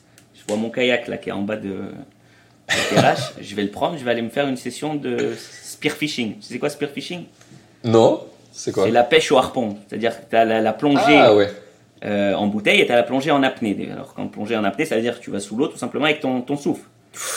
Tac, tu vas sous l'eau. Alors si tu fais ça, et si tu prends en plus un harpon, tu peux aller pêcher des poissons comme ça en mode sous l'eau. Et ça, c'est. Et après, tu manges ça le soir. C'est une passion pour moi. Ah, si je te montre là, le frigo, il est plein de poissons. Je peux te le montrer là. Hier, j'ai chopé un barracuda. Euh, ah, euh, pas mal. Stylé. Bah, c'est bien, en plus, ça, te permet de manger local. Voilà. c'est super important. Non, c'est sympa. C'est sympa. Ok. Euh, trop bien. Euh, on va revenir un petit peu sur mes questions. Je pense que ça fait 46 minutes qu'on parle, c'est pas mal. on va peut-être attaquer un petit peu mes questions de deuxième partie. Ah, attends, avant qu'on aille sur la partie 2, est-ce que tu as dans les trucs que tu as lancé un truc qui n'a pas du tout marché? Un truc que tu as, as, essayé J'en ai eu. ouais, on a bah, eu le Magic. Euh, voilà, le, le, Magic Window que, dont je t'ai parlé. Euh, une fois que j'avais Magic Window, j'avais lancé une autre application euh, qui n'avait pas marché. C'était alors tout simplement que je voulais apprendre en tant que codeur à, à, créer des applications iOS et Android. Et j'avais lancé une application dont le but c'était de prendre tes amis Facebook. Tu les voyais comme un, dans une ligne comme ça, tu voyais tous tes amis Facebook qui défilaient et tu pouvais dire lui je le vois bien avec lui et tu leur faisais ce qui s'appelle un, alors l'application s'appelait Shidourman parce que Shidour ça veut dire c'est justement c'est le fait de rencontrer deux personnes si tu veux comme ça et c'était un mélange tu fais des Shidour et t'es Superman c'est-à-dire c'est toi qui fais le truc euh, alors ça aussi ça a pas marché mais alors ça pour le coup je peux pas imaginer que j'avais pas la, la prétention de vouloir le faire marcher plus que ça parce que là c'est si tu veux, c'est pas un projet qui est très euh, facile à rendre indie, quoi. Parce que c'est, il faut, il faut de l'argent, il faut commencer à se faire connaître. C'est, c'est des choses que, si tu veux que ça marche, il faut que tu aies beaucoup d'utilisateurs. Et donc, euh, il faut que tu aies beaucoup d'utilisateurs, euh, il faut que tu aies du budget pour te, comme, euh, pour te faire connaître, au moins au départ, quoi. Ouais, ou alors il faut que tu aies énormément d'argent d'avance, parce qu'en général, on n'a pas. ok, ok, très bien. Donc ça aussi, ça n'a pas marché, quoi. Mais bon, c'est pas. Je comprends. C'est pas voulu le faire marcher plus que ça non plus. Ouais, il y a, y a, beaucoup un truc comme ça euh, où quand tu te rends compte que tu fais le projet, en fait, c'est soit ça te plaît pas finalement de temps pour y passer du temps, ou alors tu n'as pas vraiment vocation à vouloir le faire marcher. Enfin, je sais que j'ai fait deux trois projets comme ça où je me suis dit ça pourrait marcher, mais il faut mettre cet effort-là et j'ai pas envie de le mettre. Ouais. Tu vois, récemment, j'ai fait un projet, enfin récemment, c'était l'an dernier, euh, au moment du confinement, j'ai fait un truc qui s'appelait. C'était euh, un projet où je faisais du scrapping euh, sur LinkedIn. Donc tu le mets, c'est une extension Chrome, et ça récupère tes données sur tes posts LinkedIn, et ça te construit un dashboard avec tes stats de tous les posts que tu as fait, parce qu'il y a des gens qui se servent de LinkedIn pour vendre, tu sais, comme, mm-hmm. comme Facebook ou Insta ou YouTube. Et les stats, elles sont pourries sur LinkedIn. C'est vraiment, ça te dit, t'as tant de likes, tant de commentaires, quoi, et tant de vues. Tu sais pas c'est quoi l'évolution, la tendance, enfin le minimum, quoi. Et du coup, j'ai fait ça. Et c'était trop bien. Il y a plein de gens qui m'ont dit, putain, c'est trop cool, sauf que toutes les semaines, LinkedIn, ils changent leur site, ça casse tout. Du ah coup, j'ai plus de stats. Et, ah et, et, je me suis posé la question, je me suis dit, est-ce que j'ai vraiment envie de, de courir après LinkedIn pour euh, faire des mises à jour sur un truc où Surtout que demain, s'ils veulent euh, améliorer leur truc de stats et que tu deviens euh, un peu. Ouais, voilà. Et en plus, pour un truc où ils peuvent me péter euh, le, projet en 2-2, quoi. Et en plus, c'était interdit de, de, faire l'utilisation des, des, données en dehors de LinkedIn. Donc, vraiment, vraiment complexe, quoi. Mais voilà, un, exemple. du coup, sur mes, mon autre partie des questions, il y a une, une question qui est vraiment importante. Donc, c'est c'est quoi l'objectif actuel avec tes projets? Tu les fais plus vraiment euh, grandir, tu, tu, essayes de les durcir au maximum, les automatiser? Alors, je vais séparer entre les projets qui sont déjà, qui sont déjà existants, c'est-à-dire principalement c'est les cours de code, si tu veux, mes formations euh, de développement web, de développement JavaScript. Ça, je les entretiens juste pour qu'ils survivent, on va dire. Euh, pour que Qui il dépérisse continue pas, à machin. Est-ce que je vais créer de nouvelles formations et tout ça? Pour l'instant, non. Par contre, euh, je dirais il y a à peu près un an et quelques, même un, un peu plus, avant un petit peu avant le confinement, j'ai commencé à me dire ok, bon, maintenant je profite bien de la vie. Tu sais, la vie c'est des cycles. Quand tu as été enfermé longtemps, que tu travailles, euh, machin, tu dis ah j'ai envie de profiter de la vie. Après tu profites de la vie pas mal, tu dis ah quand même, il faudrait que je fasse quand même quelque chose euh, d'intéressant. Euh, je peux pas juste Ouais. euh, la kiffer et passer le temps. Et donc je lisais aussi des livres, tu sais, du style, euh, je sais pas si tu l'as lu, le comment il s'appelait lui, Simone quelque chose, qui fait le, le livre Simon du, Sinek. voilà, du why là. tu trouves ton why, Ouais. ton projet de vie quoi, en gros, ton Yes. ta raison de vivre si tu veux. Et justement, j'ai lu pas mal, pas que ça, hein, j'ai vu d'autres trucs. Bon, J'ai fait aussi des, je sais pas si tu connais tout ce qui est ikigai et tout ça. Euh, Ouais. Et j'ai dit, bah ok, bah moi, ce qui me rend maintenant concrètement heureux, c'est la liberté que j'ai atteint grâce à mes business. Euh, et je me dis, ok, bah moi j'aimerais aider les gens à atteindre cette liberté grâce à leur business. Euh, J'imagine sûrement que ça rejoint exactement ce que toi tu veux faire aussi. Euh, L'esprit maker, c'est ça. Euh, c'est ça l'esprit maker. C'est- à un moment, c'est-à-dire quand tu découvres un peu l'Amérique, tu as envie de le partager avec les gens si tu veux. Tu as envie de dire, ok, bah, regardez ce qui se passe là. parce que la plupart des gens qui sont dans une vie classique ne peuvent même pas s'imaginer qu'en créant des business, ils peuvent atteindre la liberté et, et vivre la vie qu'ils ont envie de vivre. quoi. Après, euh, donc, euh, je me suis lancé, finalement, comment ça s'est traduit tout ça? Ça s'est lancé par un nouveau projet que j'ai appelé French Maker, justement, le français, parce que les cours sont en français. Euh, et maker parce que c'est des cours pour devenir maker, pour faire des projets. Alors que ça peut être dans tous les sens. hein. Quand je dis des projets, c'est orienté très business en ligne, euh, façon indie si tu veux, euh, où tu fais toi-même seul ton projet devant ton ordi, euh, sans grosses équipes ou des choses comme ça si tu veux. Et j'ai commencé à, comme j'avais fait la formation complète développeur web où je prenais quelqu'un de zéro et je l'amenais à être développeur web, à terme, je dis à terme parce que j'en suis toujours pas là, hein, j'en suis loin même Ouais. de là si tu veux, euh, ça aurait été de prendre quelqu'un de zéro et de l'amener à être euh, entrepreneur en ligne, appelle ça un peu comme tu veux, maker, tout ce que tu veux, euh, à succès et surtout, pour moi, vu que c'est un des, des- une des choses qui me, qui me spécifie un peu, que c'est le fait de, kiffer, donc de, de mettre aussi le focus sur le fait d'y passer le moins de temps possible d'être efficace, si tu veux, dans, dans ta façon de faire et, de viser beaucoup la liberté, quoi. C'est-à-dire, si, si tu as envie de travailler et que ce que tu fais te rend heureux, tant mieux. Et vas-y, mets, mets, mets autant de temps que tu veux, ça s'appelle un kiff, ça s'appelle plus forcément du travail. Mais si des fois ça te rend pas heureux, mais que c'est juste un moyen pour obtenir euh, plus de liberté, et ben là ton objectif c'est la recherche de la productivité aussi au maximum. Si tu veux. Et de l'optimiser. Voilà. Donc j'ai commencé euh, ce site Frenchmaker et j'ai commencé à créer des cours dans le but de prendre quelqu'un de zéro et de l'amener vers ce- à devenir un maker. Donc pour l'instant j'ai deux formations dessus. Une qui s'appelle euh, Idée Startup sur mesure. Je, peux- tu- je peux en parler là ou, ou- Oui, oui, vas-y, vas-y, bien sûr. une qui s'appelle Idée Startup sur mesure et une qui s'appelle Niche Zéro Concurrence. Et là, en ce moment, je te parle, euh, je- je- j'essaye de travailler. Alors, j'ai un peu de mal, hein, des fois, à m'y mettre, hein, en toute honnêteté. Euh, mais je travaille sur la troisième formation, euh, euh, le marketing pour les gens carrés, justement, pour les gens qui veulent comprendre les trucs à droite, à gauche. euh, parce que quand tu es développeur, c'est tout ce qui est marketing, tout ce qui est vente, des fois ça te fait un peu peur et et t'aimes bien comprendre les choses de manière très carrée, si tu veux. Donc j'essaye de, de rendre ça très carré, si tu veux. Mais je pense que tu, tu touches le principal problème de- des communautés euh, où je suis en ce moment sur les indie makers, c'est qu'à chaque fois, tu as des mecs qui sont super bons, ils font des trucs techniquement irréprochables, et après, euh, marketing, euh, disparition. Il a Malheureusement, tu es obligé d'être bon si tu veux cartonner. Euh, obligé, ça fait, ça fait partie du truc. Euh, Tiens, tu me parlais de citation, il y a une citation qui dit. euh, Bref, en gros, tu, tu dois savoir deux choses dans ta vie construire et vendre, c'est tout. Euh, si tu maîtrises les deux à fond, ben, tu cartonnes. Ouais. une- je n'arrive pas à la retrouver, mais c'était de. euh, Navi, comment il s'appelle? Nedal Ravikant, ou un truc comme ça. Euh, Ah, le fameux, Ouais, c'est le, le, le, le mec qui a créé Angel List. Ouais, ouais, ouais, bah tu te rappelles, tu vois la citation que je, je cherche ou tu la tu- Je saurais pas la redire parce qu'en plus c'est en anglais, donc on Ouais, fait ouais. une traduction euh, dans, dans notre esprit, mais ouais, clairement, euh, je, je vois très bien. T'as as deux choses à savoir dans la vie, c'est vendre euh, et créer euh, quelque chose quoi. Et à partir Et- de là, et- t'es t'es ready pour tout. Voilà. Donc, euh, donc moi j'ai créé des formations dans le but, si tu veux, d'amener euh, quelqu'un à devenir maker. Alors la première formation idée startup sur mesure, c'est justement comment arriver à comprendre un peu qui tu es. Parce que la plupart des gens ne se connaissent même pas. Qu'est-ce qu'ils aiment, qu'est-ce qui les attire, qu'est-ce qu'ils ont envie de faire, euh, quels sont ces sujets qui les passionnent? Parce que quoi qu'il se passe, un business, c'est des embûches, c'est des, des, des, difficultés. Donc si t'aimes pas ce que tu fais, à un moment tu vas lâcher, quoi. Beaucoup plus facilement en tous les cas que si tu es passionné par ce que tu fais. Donc j'essaye vraiment de d'allier ce côté euh, trouver une idée de start-up sur mesure pour moi, quoi. Pas quelque chose parce que je sais qu'il y a de l'argent à faire là-bas ou parce que je sais qu'il y a un besoin et que ça va cartonner. Non, c'est focus sur moi, si tu veux.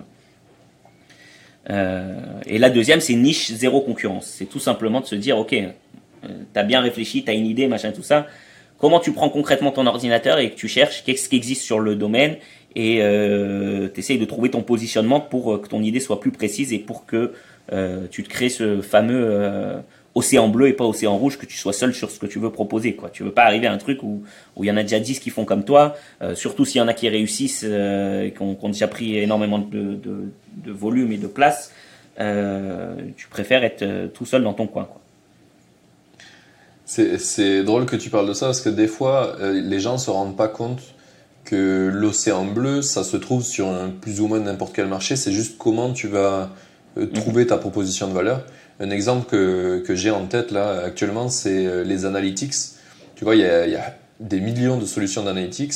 Pourtant, il y a des mecs, il y a pas longtemps, il y a, je sais pas, ça fait 8 mois, un truc comme ça, qui ont créé des solutions payantes d'a- d'analytics, donc Google Analytics pour ton site, qui est payante, mais privacy first. En gros, ils se sont dit, ok, Google Analytics, c'est que euh, tu te retrouves avec des pubs, enfin tu nourris Google, etc. Il y a des gens qui aiment pas Google, nous on n'aime pas Google, donc du coup on fait de l'analytics qui est fait que les utilisateurs ils sont anonymes, mais tu vois quand même des stats de, ton, de ton site. Les mecs ils ont la- lancé ça il y a 8 mois et là ils sont à 10 000 clients payants, je crois. Ah bah je, suis, beau. je suis client payant aussi. Ah ouais. Et, et c'est ouf parce que là, ils ont un océan, tu vois, ils sont les seuls euh, quand ils ont. Enfin, maintenant, il y a des gens qui l'ont copié, mais quand ils l'ont lancé, c'était tout seul. Donc, du coup, bah, forcément, plein de gens sont touchés par ce message. Plein, enfin, je pense que le- la, la privacy, c'est un truc qui devient de plus en plus. euh, de plus, qui parle de, à de plus en plus de gens, et du coup, euh, avoir une solution qui te permet quand même d'analyser ce qui se passe sur ton site sans euh, mettre. euh, compromettre la privacy des gens, ça, touche des gens. Quoi. Ouais, non, c'est sûr. C'est sûr.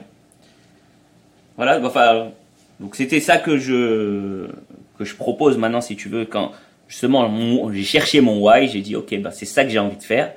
Et, euh, enfin, une des si tu veux, moi, une des choses qui m'a rendu connu avec ma formation complète développeur web, c'est que jusqu'à présent, les cours, enfin, je te- encore une fois, hein, je peux dire ça maintenant, euh, ça paraît ridicule, mais à l'époque, euh, quand tu faisais des cours de code, il y avait très peu de cours euh, qui te parlaient de projets concrets. Tu créais vraiment un site Ouais. web. On te parlait, ouais, ok, HTML, il y a telle balise, euh, JavaScript, il y a tel euh, attribut. Enfin bref, c'était très une liste des choses qui existent, mais moins euh, on construit quelque chose ensemble. Et là, dans mon cours de, de, de French Maker, j'ai voulu amener ce côté-là, justement, où on construit des choses ensemble. C'est-à-dire que je me suis analysé moi. Alors, pour moi, c'est un win-win total. Parce que en même temps, j'ai envie de créer des business. Donc, je fais sur moi ce que je conseille aux gens de faire, si tu veux. Et je vais créer des business. Donc, si la formation, elle marche, tant mieux. Mais même si elle marche pas, tant pis. Quoi qu'il se passe, ça m'a fait découvrir, monter, ça m'a donné le drive pour aller euh, faire les choses vraiment bien, si tu veux, euh, concernant mes propres idées de business. Et je vais monter ces business. Attends, ah oui, bah, je viens de comprendre. Tu vas comprendre. Ok, tu crées une pas formation où tu crées un ouais. business et ce business, il va vraiment arriver. Ah oui, tu ne Exactement. peux que gagner, quoi. Voilà. C'est-à-dire que là, je te parle, je suis dans la troisième formation. Alors au début, je pars avec quelque chose comme 10 idées de business. Au fur et à mesure, Ouais. j'affine, je sélectionne un peu. Là, dans la troisième formation, où c'est marketing là pour les gens carrés que je suis en train d'essayer de mettre en place là, euh, j'ai six idées de business qui restent en, en- en liste et que j'ai l'intention de développer. C'est-à-dire de m'y mettre à fond dessus et de, de développer. Alors, ça c'est un de mes, de mes démons aujourd'hui, c'est d'arriver des fois à trouver la motivation à faire des choses. Parce que justement, euh, quand les choses tournent, euh, et que tu, tu gagnes plus ou moins bien ta vie et que tout se passe pas trop mal, euh, que tu es content de ta situation, des fois tu manques un peu de drive. Tu vois, le drive que j'avais quand j'avais euh, 25 ans là et que j'ai- j'ai- je voulais conquérir le monde, j'aurais aimé qu'on me fasse des petites piqûres de ce drive là pour mener à bien des fois tous mes projets, tu vois. ok, je, vois, je, vois, je vois très bien. on n'en pas, on a pas parlé de ça précisément, mais c'est quoi là que tu considères un peu confortable actuellement? Qu'est-ce que, comment tu le définirais une situation bah, confortable de maintenant? Confortable niveau revenu par rapport au, temps passé, si tu veux. Je t'ai dit, c'est-à-dire là, en théorie, je peux complètement euh, travailler, on va dire des, des mois, même juste des matinées, des moitiés de journée, et euh, gagner des super revenus. Tu veux des chiffres ou c'est euh, Ouais, ouais, une, une, approximation, quelque chose qui donne un ordre d'idée aux auditeurs je, sais pas, vers les, je suis à peu près vers les euh, un peu plus de 25 000 dollars par mois, quelque chose comme ça. Quoi. Ah oui, effectivement, je comprends que tu n'as pas beaucoup de motivation à faire d'autres projets. Voilà. ok, ouais. Donc ça, tourne, ça tourne vraiment bien. Alors quand je te dis les 25 000 dollars, c'est plus ou moins tout confondu. Hein, sans la partie. non, pour le coup, il y a une partie que je n'avais pas là-dedans, c'est la partie investissement qui vient encore plus gonfler l'histoire. quand je te parle des robots là, de crypto, euh, que je viens de découvrir la semaine dernière, j'ai l'intention que final ça prenne aussi une place là-dedans et, et, et, je compte pas les parties investissement, je te parle juste des business qui sont euh, actifs. Oui, qui font, qui, qui, font vraiment venir du revenu de l'extérieur. Voilà. voilà. Ok. Oui, et là tu as cumulé formation, affiliation et. Euh, j'ai accumulé, bah, tout simplement, je peux te les définir. Hein, j'ai accumulé mes revenus sur Udemy avec mes formations, j'ai accumulé mes revenus sur mon site Apprendre à coder j'ai accumulé mes euh, revenus d'affiliation pour les différents produits que je mets en avant euh, des fois dans mes vidéos YouTube. Euh, j'ai accumulé aussi mes, revenus de freelance. j'ai une freelance qui me paye aussi très bien. Ah oui, c'est vrai. je suis à quelque chose, je suis à presque 12 000 dollars par mois, juste la freelance, si tu veux. Donc, ah oui. C'est ah oui, freelance qui paye. C'est effectivement, euh, c'est un bon, euh, c'est un bon vivier de, de, de missions euh, assez cool, Israël. Ouais, ouais. Non, bah, tu sais, les salaires des développeurs, c'est regrettable, mais en France, les gens sont beaucoup moins bien payés. Dès que tu parles Israël, et alors encore plus, je t'en parle pas les États-Unis, va voir des revenus de développeurs aux États-Unis, c'est le jour et la nuit avec la France. Hein. Ça va beaucoup plus vite. Non mais clairement, clairement. C'est un des trucs qui a fait qu'à un moment donné, j'ai voulu moi m'exporter avant d'avoir euh, l'idéologie des indie makers. J'ai un moment, je me suis dit, si je veux grandir et, et, et tout péter en salaire, en fait, tu es obligé d'aller aux États-Unis. quoi. Le, le plafond est trop vite atteint en France. Si tu y réfléchis, ça peut être une stratégie méga payante. Pourquoi? Parce que là, on va dire que tu fais le coup de poker que moi j'ai fait en Israël aux États-Unis. Okay tu vas aux États-Unis, tu t'investis dans des boîtes, tu essayes de viser des boîtes. Euh, qui sont moins start-up, qui sont un peu plus solides, qui auront envie de continuer avec toi. Tu te rends un petit peu, tu prends, je sais pas, un an de ta vie ou quelque chose comme ça, tu te rends indispensable dans une boîte. Et demain, tu, enfin, en plus aujourd'hui, c'est encore plus facile dans, dans ce sens-là, c'est qu'avec le corona, tout le monde travaille de la maison. Euh, à partir du moment où tu arrives à exporter ton travail de la maison, après que tu sois de la maison chez toi ou de la maison que tu commences à voyager, les gens ils seront déjà moins regardants euh, sur ça. Donc euh, tu peux concrètement aller aux États-Unis, euh, pêcher un petit job super bien payé à droite à gauche, euh, et après l'exporter et vivre une vie autour du monde ou peu importe où tu veux. Quoi. Clairement. Voilà, après, je suis un peu comme toi, je, suis de moins en moins affamé parce que j'arrive à avoir une bonne situation sans trop, trop non plus forcer vraiment fort. Donc, c'est un truc que je m'étais dit à un moment donné, je me suis dit, si j'arrive pas à avoir du revenu passif en grande partie à 30 ans, tu vois, là j'ai 28 ans, je ferai genre un an hardcore euh, dans un truc où je vais monter en level de ouf. Mais en attendant, c'est pas, euh, c'est pas la direction pour le moment. Ouais. parce, que, parce que ça part plutôt bien. Ok. Euh, du coup, on va pouvoir un peu revenir à. Ah, j'ai une question qui est vachement intéressante. Déjà, il y a celle qu'on a notée ensemble qui est comment tu optimises ton temps sur tes projets. Comment tu as fait un petit peu pour tout automatiser? C'est, c'est tiré de livres, c'est tiré de self-apprentissage, c'est comment comment as fait pour tout automatiser bah, J'essaie d'analyser pas mal ce que je fais. Euh, c'est-à-dire, euh, comment dire, j'ai une approche un peu euh, scientifique de, ma vie. je vais te prendre un exemple des robots trade que j'ai fait la semaine dernière parce que c'est archi récent, mais après je peux te l'appliquer à, à, ma vie de manière générale. je dis ok, j'ai un robot qui investit tant sur telle monnaie. Ok, on va dire que je veux faire deux fois l'argent. Est-ce qu'il vaut mieux que le robot, je crée un deuxième robot qui est exactement le même? Est-ce qu'il vaut mieux que je euh, crée le même robot avec des positions plus grandes? Ou il vaut mieux que euh, je...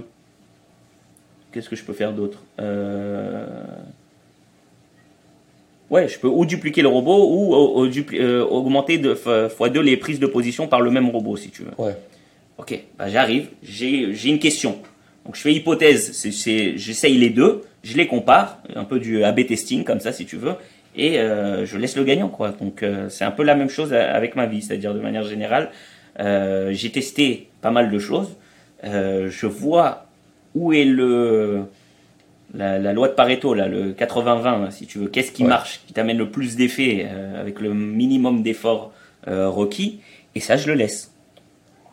Donc, par exemple, moi, j'étais arrivé à la conclusion que pour mes cours en ligne, ce qui, ce qui faisait tenir tout le, le truc, c'était le fait de publier des vidéos de YouTube, euh, d'attirer du trafic euh, et de d'avoir un système de automation de email marketing qui gère les gens avec. euh, tu leur apprends des choses, tu leur tout un haut, tu enfin il y a toute des- une, une stratégie derrière si tu veux de, dans l'email marketing.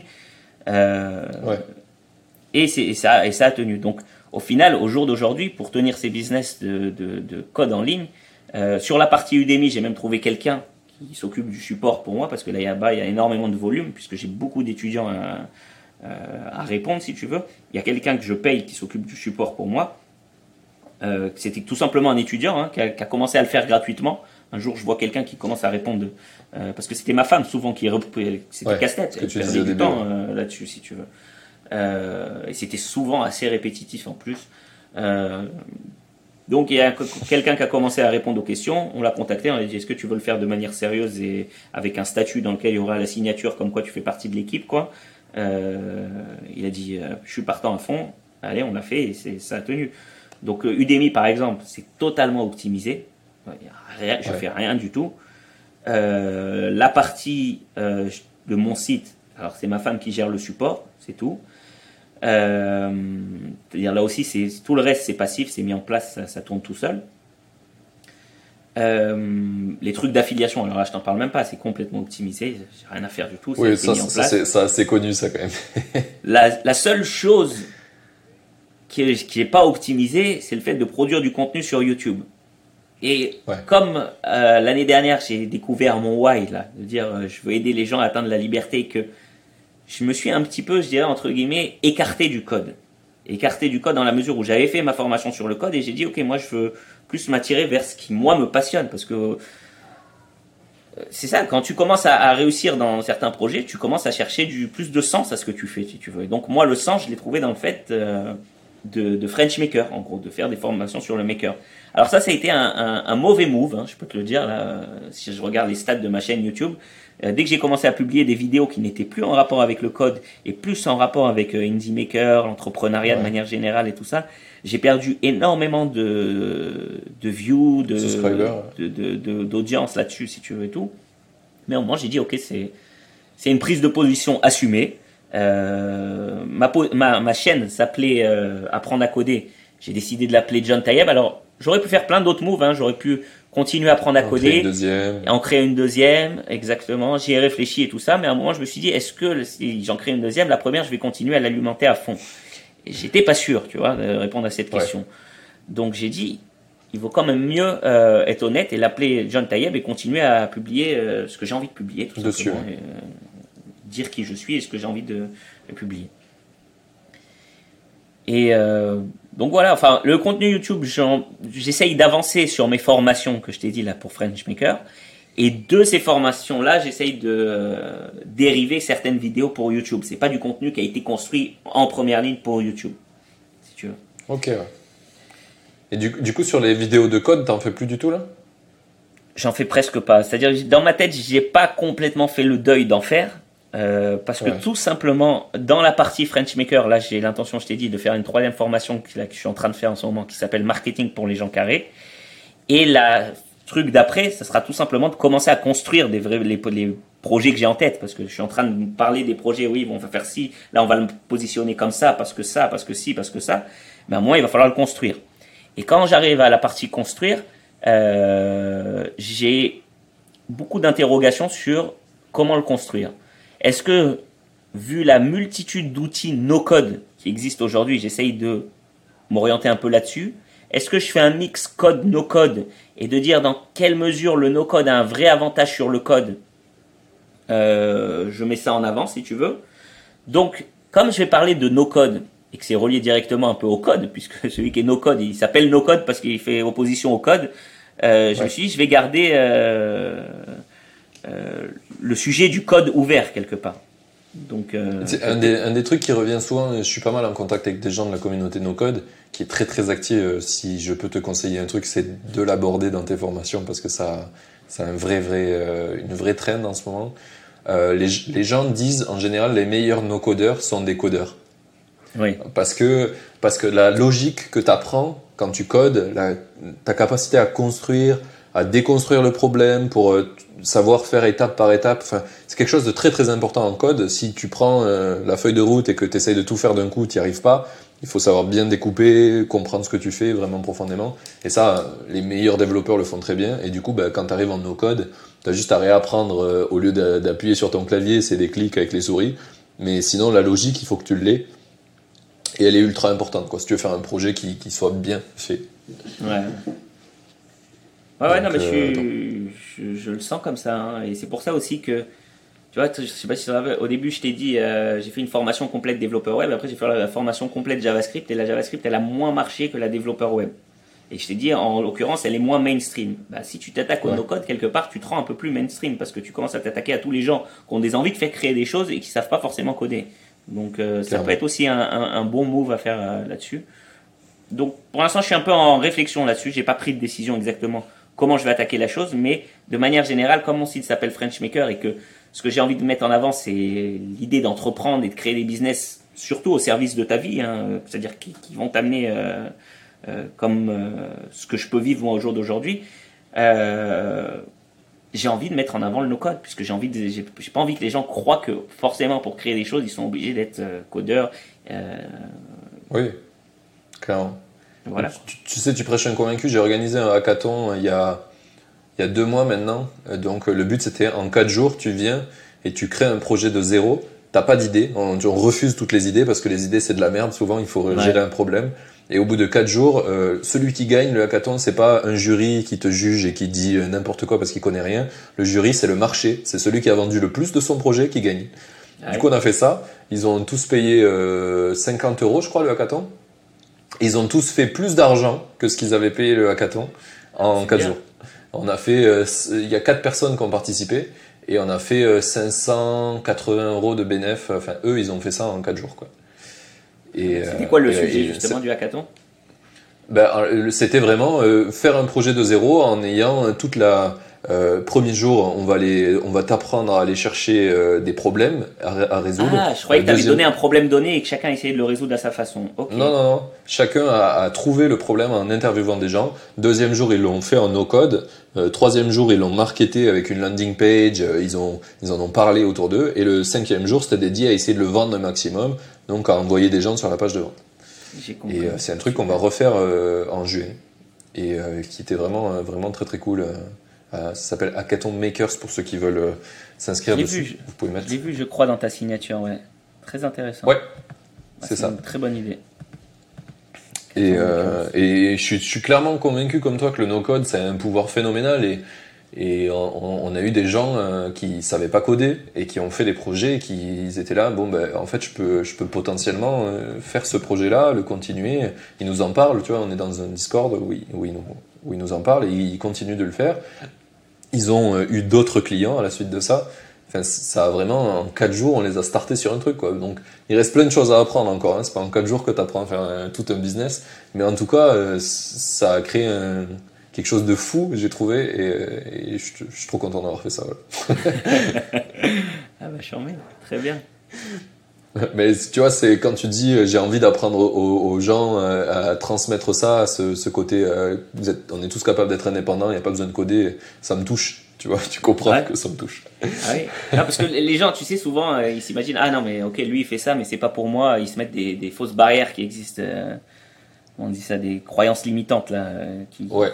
Qui, les fameuses. non, moi je peux pas faire ça parce que moi je suis comme ci et moi je suis comme ça. Ben non, mais en fait, tout le monde peut. Il faut, faut un peu ouvrir son esprit et, et s'essayer aux choses, tout simplement. C'est, exactement pour ça que je fais ce podcast, parce que je trouve qu'il y a plein de gens qui font des trucs de ouf, tu vois, comme toi. Le, le, le, le coup de poker que tu as fait, c'est parce que tu n'avais pas de croyances limitantes. Sinon, la plupart des gens, ils disent, bah non, on n'a pas le droit de faire ça. En attendant, tu l'as fait, et finalement, ils sont super contents. Tu vois, c'est comme le premier job que j'ai eu. Genre, j'ai dit, j'ai fait Epitech, c'est une école super connue en France d'ingénieurs en informatique. Et euh, donc, euh, j'ai posé sur Twitter, euh, je cherche un job. Et quelqu'un m'a contacté, il m'a dit, ben, t'as fait quoi comme école? Et j'ai dit, j'ai fait Epitech. En fait, la vérité, c'est que j'étais en train de faire Epitech. Ah, et du coup, ils m'ont embauché, j'étais toujours à l'école. Et au bout de six mois, je leur ai dit, ah, je peux pas venir aujourd'hui, j'ai un examen. Ils m'ont dit, un examen de quoi? Je dis, bah, je, suis, je suis à l'école. Et, et, du coup, ils ont rigolé, ils ont dit, en fait, t'es toujours étudiant. Voilà, ah, des fois, il, faut, il faut pousser un peu les portes, hein, c'est sûr. Hein, t'es obligé des fois. C'est ça. Et puis, en fait, si tu fais bien le job, si tu crois que tu es capable de mettre l'énergie suffisamment pour le faire correctement, il y a peu de gens qui vont me dire euh, c'est pas bien, mec. C'est parce que si tu le fais mm. bien, euh, c'est ok, tu vois. J'ai eu, c'est un truc qui est revenu souvent à Paris. Je sais pas si tu as déjà habité à Paris ou eu l'ambition d'y habiter, mais euh, pour habiter à Paris, les, les, loyers sont super chers et euh, on te demande souvent une assurance loyer impayé qui il faut que tu justifies que ton salaire fait trois fois le montant du loyer. C'est clairement impossible. 1700 euros de loyer, il y a peu de gens qui les ont en x3, tu vois. D'accord. Et du coup, il y a plein de gens qui n'arrivent pas à trouver d'appart. Et moi, quand je suis arrivé là-bas, je me suis dit, mais le, le, le 1700 balles à deux, on va les payer, c'est sûr. Mais par contre, on n'aura jamais l'assurance loyer impayé. Alors on a fait une fausse fiche de paye. Mais en soi, j'ai vécu deux ans dans l'appartement, ça s'est super bien passé, je suis parti. Et voilà, et, tout le, et toutes les agences de Paris le savent. Hein. Tu peux faire un faux le plus dégueulasse qui soit, ils s'en foutent. Eux, faut que l'assurance elle le valide. Si ça valide, tout le monde est content. Parce que le, système est mal foutu et, voilà. Et les bah, ça, c'est créer la, la mentalité israélienne là pour le coup, tu vois, de de forcer un peu le destin en jouant un peu avec les définitions à droite à gauche. Ça s'appelle en hébreu, ça s'appelle la chutzpah, c'est-à-dire le fait euh, de pousser un peu et de d'exagérer les choses. Ok, ouais. Mais voilà, c'est un truc qui, je trouve, des fois est dommage pour certaines personnes parce que ils se retrouvent à. Tu vois, j'ai des potes qui faisaient des heures de, de, route à Paris, euh, tu vois, parce qu'ils ils habitaient pas dans Paris, parce qu'ils n'arrivaient pas à avoir d'appart, alors qu'ils avaient les moyens de le payer. Juste, euh, le système n'était pas. Le système n'est pas parfait. Bah, tu sais, c'est à quoi ça me fait penser? Ça me fait penser aux gens qui, qui encore des fois recrutent des développeurs sans voir leurs compétences, leurs projets, qu'est-ce qu'ils ont fait, le, montre-moi tes sites, en gros, montre-moi ton portfolio, c'est ça qui parle vraiment. Et ils leur demandent, ok, quelle école tu as fait, quel truc tu as fait. Euh, ok, ben moi je disais à tout le monde hein, dans ma formation, moi le premier, euh, ok, si tu sens que tu as ce genre de personne en face de toi, mens. Dis que tu as fait une école euh, réputée. Déjà, je pense que 99,9% en tout cas, je n'ai pas commencé euh, en France, mais je peux, te dire en Israël, personne ne vérifie quoi que ce soit. C'est-à-dire, personne ne dit Allô, bonjour, euh, telle école, euh, est-ce que, vous êtes, est-ce que vous avez un élève un jour qui s'appelait comme ça tu vois, genre, Mais tu sais que je crois que c'est illégal en France de faire ça. Tu n'as pas le droit d'aller poser une question à l'école, ça, ils divulgueraient tes informations privées, tu vois. Donc, je crois que c'est même pas possible. Donc, si en forçant un peu le destin, tu peux. c'est un, on va dire un mensonge pour un bien, si tu veux. Mais. Eh tu vois, tout à l'heure, on a parlé de ma copine où je te disais qu'ils sont super contents de la boîte. Le premier entretien qu'elle a fait avec le CTO, elle, lui envoie un message sur LinkedIn et il lui envoie euh, Je connais ton école, elle avait fait O'Clock. Il a dit euh, Le niveau est trop faible, euh, laisse tomber. Et elle était là, elle était dégoûtée, tu vois, elle s'est fait remballer, ça fait mal un peu à la fierté. Et j'y ai dit montre-lui des side projects que tu as fait parce qu'elle a, elle a eu des bons conseils, du coup elle avait fait des side projects, elle, elle lui juste dis-lui je comprends ton appréhension, mais regarde ce que j'ai fait si tu as le temps. Et elle lui a envoyé ça, il a, il a renvoyé un message le lendemain, il a dit j'ai vu ce que tu as fait, trop stylé, viens on parle. Ah et depuis elle est dans cette boîte, tu vois. Bah ça tient rien des fois. Bah oui, c'est sûr. Non, c'est sûr. Ok. Euh, et ben franchement, on a pas mal dérivé. Regarde, ça fait 1h20 qu'on parle. On commence un petit peu. Euh, je suppose que toi aussi, tu as, des petites choses à faire avec ta famille. Là, je les entends derrière. Là, oui, tu, les entends. Bah, ils sont arrivés là, justement. Ils sont rentrés de l'école. On, ah, les a mis dans une école internationale ici. Trop cool. Trop cool. Euh, du coup, regarde, ce que, ce que je te propose, c'est que j'aille vers mes questions un petit peu finales et comme ça, on, va pouvoir terminer ce podcast. je suis pas pressé, hein, ne te sens pas pressé, ça va. Je, peux, Ok, très bien. Euh, donc du coup là on a parlé de tout euh, on a parlé un peu des projets futurs que tu comptes faire. Tu peux un peu citer euh, sur les six projets là que tu as envie de faire, c'est quoi un petit peu les idées? Ok, je peux complètement. je te donne un exemple.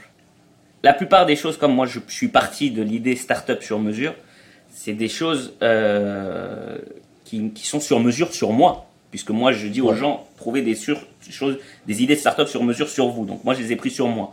Donc, par exemple, nous, dans notre vie de nomade, où on passe de pays en pays, euh, on change de pays euh, tous les quelques mois, euh, machin, un de nos challenges, c'était le, le fait de trouver des écoles.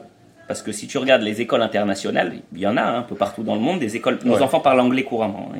Ils sont. À partir du moment où tu parles anglais couramment, tu peux trouver des écoles partout dans le monde, pratiquement pour tes enfants, sans trop de soucis.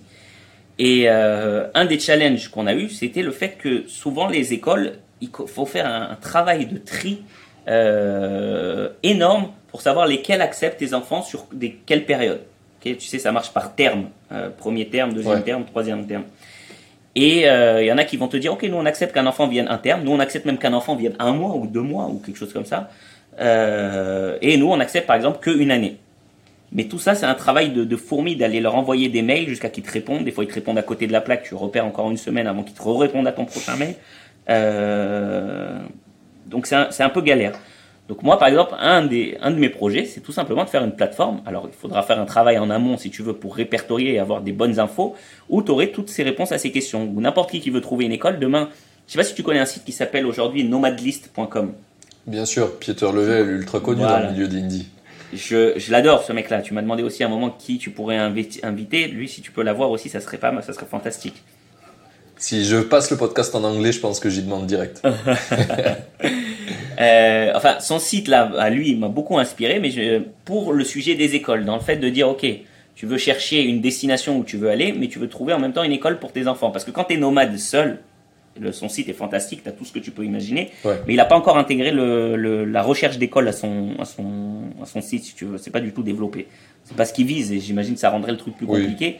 Euh, donc j'ai pensé faire un, site qui permettrait de rechercher une école à court terme. Par exemple, tu veux te dire, j'en sais rien, moi j'ai envie de passer euh, trois mois à Bali, ça correspond pile au premier terme de telle école, et tu peux avoir en même temps, euh, bien sûr, tout ce qu'il y a sur les écoles, les, reviews, les prix, euh, tout ce qui concerne directement les écoles, les tranches d'âge qu'ils acceptent, tout ça si tu veux.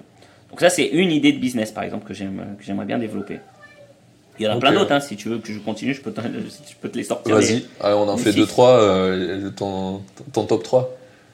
Eh ben, un des, une des autres euh, façons de trouver une idée de start-up qui est sur mesure, j'ai dit aux gens, part d'une opinion impopulaire. Chacun, en- souvent, enfin surtout les entrepreneurs, surtout les, les gens qui aiment ne pas penser comme les autres, on a des opinions qui, à chaque fois qu'on les confronte à, la population autour de nous, ils disent, mais t'es, chelou comme mec, toi. euh, C'est, bizarre ton truc, quoi. Ou pourquoi tu penses comme ça? Tu sens que t'es dans la contradiction avec la, majorité, si tu veux, quelque part. Et une de mes opinions impopulaires, enfin c'est plus une de mes techniques impopulaires, je l'ai mis très tôt en place dans ma vie et je l'utilise encore aujourd'hui. C'est ce que j'appelle la vidéo de motivation. C'est quoi la vidéo de motivation? Tu peux voir sur ma chaîne YouTube, tu tapes vidéo de motivation, John Tayeb, machin, tout ça. Tu vas voir. Ouais. C'est tout simplement, euh, tu dois le connaître, à chaque fois que tu démarres un projet, tu es archi motivé. T'es ouais, ok, on va faire ci, on va faire ça, tu as, les idées, des fois tu te lèves, tu es, à fond. C'est-à-dire ton, sur une échelle de ta motivation, tu es au top. Alors moi, ce que, je, ce que je, je donne comme conseil, je dis à ce moment-là, fais une vidéo de toi avec toute ton énergie de motivation dans lesquelles tu essayes de motiver le toi qui travaille sur ce projet ou sur ce, cette chose en tous les cas qui te, qui te préoccupe, qui parlerait au toi démotivé. Tu vois, genre, euh, C'est génial. voilà.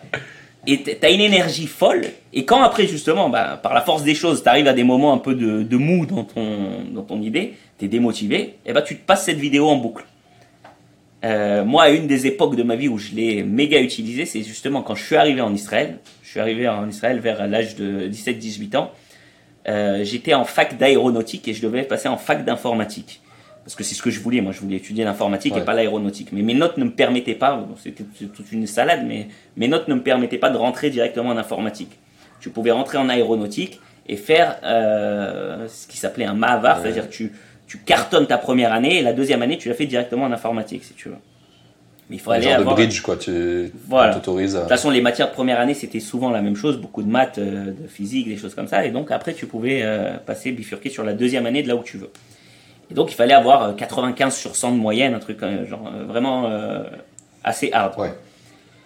Et ma façon de me motiver, il fallait que j'aille tout le temps apprendre, apprendre, apprendre, apprendre, apprendre et me motiver à bosser euh, 24 heures sur 24. Donc je m'étais fait une vidéo de motivation de moi qui parle à moi, mais t'as envie de le faire ce truc-là, euh, rappelle-toi pourquoi tu le fais, tu vois, enfin des, des choses comme ça.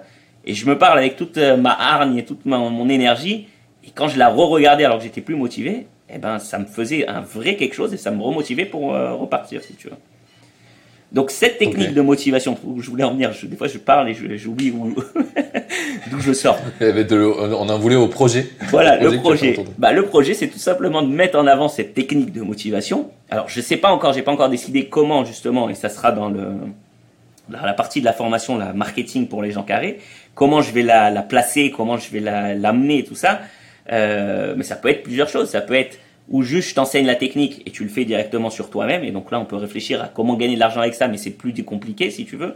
Ou carrément, Ouais. tu peux remplir, imagine-toi, un questionnaire sur tes challenges et tout ça, et avec une, même une sorte d'AI, euh, euh, AI, c'est-à-dire, euh, tu comprends ce que je veux dire, intelligence artificielle, Ouais, intelligence- ou, intelligence. euh, ou même directement avec des scripts, si tu veux, qui, te, qui ferait ça pour toi, euh, qui te sort un, un texte de motivation que tu dois dire et que tu peux te- t'enregistrer, machin. Après, on peut même aller voir plus loin en disant, euh, j'avais mis en avant, mais bon, alors ça, c'est un peu irréel pour l'instant, ça, ça- ça m'a l'air un peu trop compliqué. Je sais pas si tu connais, c'est quoi le deepfake? Oui, Voilà. tu t'auto Bah, fake euh, ta vidéo? Bah voilà, imagine, non, j'en sais rien, t'es fan de, euh, de Rocky, là, de, euh, de euh, Ah, oui. Sylvester Stallone.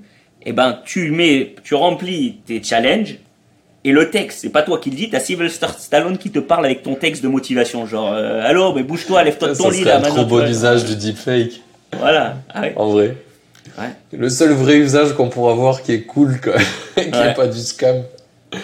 ok, stylé. Donc, euh, Ça, ce que tu me dis, ça me fait un peu penser à, je sais pas si tu connais la plateforme Makerlog ou Whip de Non. Marc. euh, Whip, c'est pas, c'est whip.co, c'est de Marc Cronenberg ou quelque chose comme ça. Je, je vais saccager Ouais. son nom. Je suis désolé, mais en gros, euh, c'est des plateformes pour indie makers. J'essaye un peu de reproduire ça en ce moment sur euh, Indie Maker aussi, en français, Ouais. mais en gros, tous les jours, tu viens mettre euh, les tâches que tu as fait sur tes projets, et euh, un peu comme Snapchat, tu as des flammes, si tu postes au moins une tâche par jour, euh, chaque jour, et tu gardes, tu sais, tu as deux flammes, trois flammes, quatre flammes, et bref, au bout d'un moment, ça pousse les gens, en fait, à, à- si tu arrives à commencer à avoir déjà une semaine, dix jours de flammes, ben, t'as plus envie de les casser, tu sais, et de plus Ouais. avoir cette historique-là, parce qu'il y a une espèce de leader de gens qui font le plus de tâches depuis le plus longtemps possible. Et du coup, Ouais. ça te pousse à vouloir continuer à avancer sur tes projets. Après, je pense que le concept est à améliorer de ouf. Moi, j'aimerais mettre de la gamification là-dedans, de faire que s'il y a de l'entraide, tu gagnes des flammes en plus. euh, Si, euh, enfin, je sais pas, que tu aies des moyens, que ça soit une genre de monnaie tes flammes aussi, tu vois. Mais, euh, mais voilà, je trouve ça vachement intéressant sur le, le sujet de motivation. et Je crois vraiment que c'est un, un vrai souci. euh, Bah oui, parce que les gens, de- même les gens qui nous écoutent, ils peuvent avoir un pic de motivation à la fin de ton podcast et tu vas leur reparler deux jours plus tard, c'est redescendu. Mais s'ils ont capté ce moment de motivation là, quand ils étaient motivés et qu'ils se sont poussés un petit peu plus pour faire leur vidéo de motivation et qu'ils se la repassent dans deux jours, ah, il y a une, euh, une valeur là. de- Clairement. Et le- le- les premiers emails d'ailleurs que j'ai envoyés sur Indie Maker, c'était vachement des trucs. euh, euh, J'avais fait une séquence automatisée où j'envoyais tous les jours, bah vas-y, euh, fais ce truc sur ton projet. Tu vois, j'essayais de vraiment de pousser les gens à l'action parce que les emails, t'en reçois des tonnes et c'est que des trucs barbants où les mecs t'expliquent sa vie et t'en as un peu rien Ouais. à faire des fois. Et du coup, je voulais à mort pousser les trucs à l'action aussi. Mais, euh, mais j'ai pas trouvé les bons, euh, les, les bonnes motivations. Il me manquait le côté deepfake avec, euh, avec ton personnage préféré peut-être. Alors ça c'était une idée. Maintenant j'imagine c'est là pour le coup Ouais. techniquement ça peut être un peu un gros projet Ouais, si tu c'est veux. clair. Moi je, Clairement challenging, ouais. Je suis plus dans l'approche comment ça lean là? Ça veut dire tu commences par un petit truc tu vois un petit peu tu Ouais. vois pas forcément se lancer dans une grosse aventure et que euh, tout d'un coup pour euh, te rendre compte six mois après que ça ça, ça marche pas trop donc euh, Clairement, mais du coup, il faudrait que tu aies les accès de OpenAI euh, GPT-3. Euh, Ouais. C'est l'algorithme le plus avancé sur, sur, sur bah, tu choses. parlais de Peter machin il a fait une idée un projet je sais pas si tu l'as vu qui Générateur génère des idées voilà basé sur ça ouais. j'ai vu, j'ai vu. Yes. Mais ouais, du coup, je pense que ça, ça, ça pourrait euh, simplifier le problème. Euh, Je sais pas à quel point c'est dur de l'entraîner, parce que c'est un peu une boîte noire. Tant que t'as pas accès, tu sais pas à quoi ça ressemble. Ouais. Mais, euh, mais voilà, ça pourrait être un truc intéressant à faire. Pour au moins générer les textes, quoi. Ouais. Donc c'est pour ça que je te dis, mon sujet là de, de mes formations qu'il y a sur French Maker, en fait c'est une aventure. C'est une aventure d'entrepreneur dans laquelle où, où moi je fais un travail sur moi et je suis ouvert avec les gens qui me suivent, mais j'apporte une approche pédagogique au truc. C'est-à-dire je dis voilà ok tu vois là j'ai organisé ça comme ça, là j'ai dit ça comme ça. Tu vois, par exemple, là, je t'ai dit deux choses. Là, quand tu cherches une idée de start-up, je t'ai dit, tu peux partir d'une opinion impopulaire. Euh, Tu peux résoudre un de tes propres problèmes. Mais je le montre en même temps sur moi. Ou par exemple, je fais à un moment mon ikigai devant les, les gens, si tu veux. Je, je, dis, voilà, ok, les choses que j'aime, les choses qui peuvent. Tu vois, je le fais avec eux.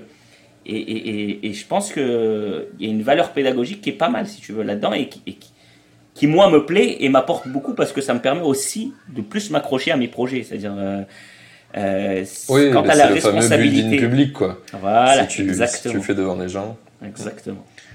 C'est un des, un des trucs que je compte faire sur la, euh, le côté un peu transparence aussi euh, que j'ai prévu là, c'est que j'ai eu une discussion avec un maker il y a pas longtemps et on parlait du coaching et on parlait du fait que quand tu es sportif, c'est évident d'avoir un coach de t'es sportif genre tu fais la natation à ton village jusqu'à t'es champion du monde, tu as un coach tout le long de ta vie. Euh, ça évolue, des fois t'en prends des meilleurs, etc. Mais en entrepreneur, dès qu'on parle de coaching, c'est un sujet ultra tabou, c'est genre euh, super dark, enfin, ça part dans tous les sens. Et du coup, on se disait, il faut, faut casser ce silo-là. Et le mec me disait qu'il faisait du coaching. Et du coup, j'ai dit, bah, vas-y, viens, on fait, euh, tu me fais trois mois de coaching à moi et on les publie en transparence sur ma chaîne YouTube. Coup, on va essayer de faire ça un peu pour, pour, pour, casser cette image du truc. Ça sert à rien, quoi. Je, je pense que ça va, ça va avoir un impact de ouf sur moi et ça va m'améliorer. Et c'est important que les gens comprennent que c'est ben, aussi important, tu vois, d'avoir de, des gens, que ce soit des mentors ou des coachs, euh, d'échanger, quoi, et de, de, pouvoir grandir, euh, parce que ben, tout seul, euh, c'est bien d'avoir des business tout seul, mais il y a quand même besoin d'un entourage, d'un réseau euh, autour de toi, quoi. Ah ouais. Bah, tu bah, as besoin souvent d'être tiré, d'être inspiré. Des fois, sinon, même les idées, elles viennent même pas dans ta tête. Hein. S'il y a quelqu'un qui te l'aimait pas des fois à un moment. Hein. Moi, l'idée de voyager avec ma famille autour du monde, là, je l'ai pas inventé. Je t'ai dit, j'ai vu le mec là de Bucket La Bucket List Family. Ouais, qui faisait ça. Ça m'a inspiré de ouf. Et j'ai dit, ok, bah, c'est ça que je veux aussi, moi. Et on s'y est mis. On les, on les taguera quand on publiera l'épisode. Avec grand plaisir. Bah, c'est, tu ils sont méga connus hein, sur. Euh... Non, j'ai jamais rencontré. Je leur ai envoyé une fois un message euh, parce que je me ressentais le, le, besoin de leur dire un merci, si tu veux, quelque part. Ouais. Euh, parce que c'est grâce à eux. Hein. Ils m'ont donné ce, cette, euh, cette, inspiration et ce fait de... Tu sais, quand tu es, quand es parent et que tu as des enfants, c'est comme si on t'avait ajouté, euh, je sais pas, c'est pas pour mes enfants, mais je vais comparer ça un peu des boulets. D'un coup, tu, tu, bouges beaucoup plus difficilement, quoi. C'est-à-dire, tu, tu, prends pas un avion et tu te barres en Bulgarie en deux secondes, quoi, si mm. tu veux. Et ah, J'avais une question par rapport à ça d'ailleurs. Vas-y, continue. Non, juste je te dis, j'ai fini, mais c'est juste de te dire que le fait de voir une famille qui l'a fait et qu'avec qui ça se passe mais magnifiquement bien, eh ben, tu te dis, ok, bah, c'est possible. Et euh, ok. Et du coup, tu avais pensé euh, dans ton système à faire euh, l'école à la maison peut-être ou je sais pas si ça existe des écoles en ligne pour les enfants. J'y ai pensé. Les écoles en ligne, ça, si tu veux, moi déjà, à part ça, je suis, je suis pas un grand fan de l'école de manière générale. Oui. Euh, parce que souvent ça te formate et, et en tant qu'entrepreneur tu essayes d'éviter le formatage. Tu n'as pas envie que tes enfants ça soit le mouton de plus euh, euh d'une vie PPR euh, employé dans un corporate. Puis, en tant que bon entrepreneur en général tu as passé pas mal de temps à désapprendre tout ce qu'on t'avait appris pour pouvoir repartir propre. Exactement. Donc je suis pas déjà un grand fan de l'école. Maintenant c'est vrai que tu as beau être critiqué, le modèle école, à un moment quand tu, es obligé de trouver une autre solution toi-même. Euh, machin, tu es obligé d'aller, de, de, te sortir les doigts de, du machin et de, d'essayer de proposer quelque chose d'autre si tu veux. Et, euh, et, c'est là que ça devient un peu plus compliqué. Mais alors, moi j'ai essayé, on a essayé avec ma femme l'école à la maison. En toute honnêteté, c'est difficile, très difficile euh, d'enseigner à ses propres enfants. Il faut énormément de patience, tu vois. Dans mes cours en ligne, moi quand j'enseigne énormément, hein, qui suis dans le monde de la pédagogie, tout ça, euh, pourtant, je partais avec un avantage, mais le fait de le faire en, mode quotidien, répétitif tous les jours et subir les oh non j'ai pas trop envie là ou tu vois ou les choses comme ça euh, c'est un peu difficile ouais, c'est pas pas simple c'est un, peu difficile mais euh, là on, enfin on, a essayé pas mal de choses hein, nous dans l'éducation des, enfants. Que ça soit on a eu une fille au père à un moment qui a voyagé pendant six mois avec nous qui justement a pris ah, nos enfants. drôle, ça. J'ai un anglais euh, pas terrible. Alors maintenant, depuis qu'on voyage, il s'est grandement amélioré, mais j'avais un anglais euh, assez horrible, si tu veux, au début, comme bon, tout bon français. Euh, enfin, je sais pas toi ton anglais, mais en tous les cas, surtout ce- ma Le seul, le seul truc qu'on pouvait pas me reprocher, c'était l'accent. Après, j'étais totalement une merde, je connaissais aucun mot, mais j'avais un bon accent. Donc depuis Ah le oui voyage, euh, ça, c'est vachement cool. Des, gens, des fois, les gens me disent, mais t'es de quelle nationalité? Et là, je suis refait, tu sais. je me dis, ah, il a pas découvert. T'as un petit accent du sud, toi, non? Ou quelque chose comme ça, non? Ouais, par contre, en français, j'ai un gros accent du sud. ouais. Ah oui. non, bah, tout d'abord te dire, on a pris une fille au père et elle les a fait passer de zéro en anglais à euh, bilingue total, mais avec accent anglais. Elle était prof en anglais euh, d'école primaire. Elle a voyagé Ouais. avec six mois avec nous. Elle, elle a kiffé sa vie parce qu'elle était avec nous dans des destinations, des euh, Fidji. Tonga, Ouais. Polynésie, Australie, Nouvelle-Zélande. Elle a kiffé, tu vois, des trucs de folie. Et c'était un win-win parce qu'elle était super bonne dans ce qu'elle faisait. Quoi. Elle, était, elle leur a appris l'anglais. Mon fils, il me corrige à moi en anglais tout le temps maintenant. Ah, C'est je beau. peux te donner des anecdotes, tu vas, tu vas être mort de rire. Genre, euh, c'est, euh, par exemple, tu, tu vois le mot iron, euh, comment on dit, du fer. Ouais. Comment tu le prononces en, en bon français qui veut le dire en anglais? Euh, Iron. Enfin, tu vas dire un truc qui ressemble à iron. Iron, c'est-à-dire dans, dans l'ordre, ça va être Ouais. d'abord le I, ensuite le run. Et mon, fils, il me dit non, parce que tu, parce que tu réfléchis à comment ça s'écrit. Tu te dis, ça s'écrit I-R-O-N, tu, logique, tu dis iron. Ouais. Bah non, ça se dit pas comme ça. Ça se dit comment? Ça se dit iron. Ça paraît contre-intuitif, mais c'est vrai. Je l'ai vérifié, c'est vrai. Mon fils, il me dit, on dit pas iron, on dit iron. Et pourquoi? Parce qu'en fait, c'est le son IR qui fait le iron, et le ON, il se prononce à peine, il fait juste un N, comme ça, tu vois. Donc ça fait iron. Ok. Intéressant. Voilà. Tu sais que des fois, quand t'es bon français, par exemple, mon principal problème, où je me fais à chaque fois cramer, c'est si dans ma phrase, il y a un mot qui commence par H. Et là, c'est Ah oui. mort. Tu sais, en français, tu le dis jamais, il n'existe pas ce mot. J'en suis arrivé à un point où même quand j'écris en français, j'oublie de le mettre parce que maintenant, euh, vu que je le dis jamais, Ah oui. Bah oui. et ouais, il y a plein de trucs comme ça en anglais où c'est dur euh, pour les français. Voilà, donc on a essayé la fille au père, on a essayé les écoles internationales, c'est ce qu'on continue toujours à faire. Euh, on a essayé Ouais. l'école à la maison. Euh, Moi j'aime bien la, le la fait fille au père, ça avait l'air de bien marcher. euh, pourquoi t'as arrêté? Ça, ça- bah, déjà parce qu'on avait un contrat d'une durée limitée, c'est-à-dire Ouais. on avait pris sur six mois, pas plus. Euh, et honnêtement, il y a quand même un, un- un- un élément pesant, c'est-à-dire que comme on bougeait d'endroit tous les trois semaines, avoir quelqu'un qui est un peu extérieur à ton cercle familial pendant six mois avec toi en permanence, c'était bien. J'ai aucune plainte, hein, elle était, elle était fantastique, mais ça, des fois c'est un peu, euh, t'es content un petit peu de T'es- euh, T'es moins en intimité, quoi. Voilà, tu peux pas te balader à poil euh, dans la maison, quoi. Effectivement. Ouais, oui, il va se passer des problèmes, quoi. Voilà. C'est complexe. ok. Euh, ok, euh, on a fait un peu pas mal de tours. Je pense qu'on va pouvoir aller euh, aux, questions un petit peu finales. Il y en a une qui est vachement intéressante, je pense. C'est qu'est-ce que tu aurais aimé qu'on te dise avant que tu te lances? Euh, Qu'est-ce que j'aurais aimé qu'on me dise?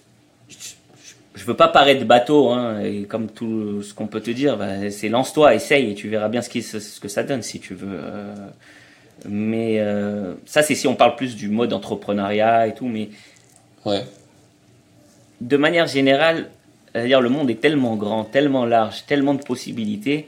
C'est réfléchis deux secondes avec, re- retrouve ton toi intérieur qui parle avec toi-même et réfléchis à ce que tu veux de la vie et, et n'hésite pas à essayer de le faire et d'avancer dans ce sens.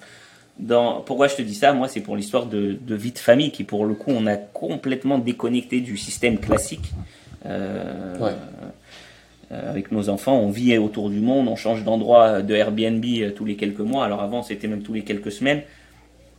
Euh, on prend des avions à droite à gauche et, et- et ça se passe divinement bien. Aujourd'hui, je m'imagine même pas en rêve revenir à une vie classique. Ça serait tellement euh, euh, boring, c'est-à-dire euh, je m'ennuierais tellement que, que, je- que je suis content de ma nouvelle vie. Et pourquoi? Parce que j'ai accepté le fait d'essayer quelque chose de nouveau. Donc, euh, n'aie pas peur d'essayer quelque chose de nouveau. Mets-toi, même si tu as vraiment peur, mets-toi des filets de sécurité en mode, euh, ok, j'essaye. Et tu te mets un, un if. If ça se passe pas bien, euh, je refais ça. Et ben là, tu t'en sors. ok. Ça va être trop stylé. Euh, on peut enchaîner sur, le- sur ta citation préférée, peut-être? Je crois que tu l'as- nous l'as dit tout à l'heure déjà.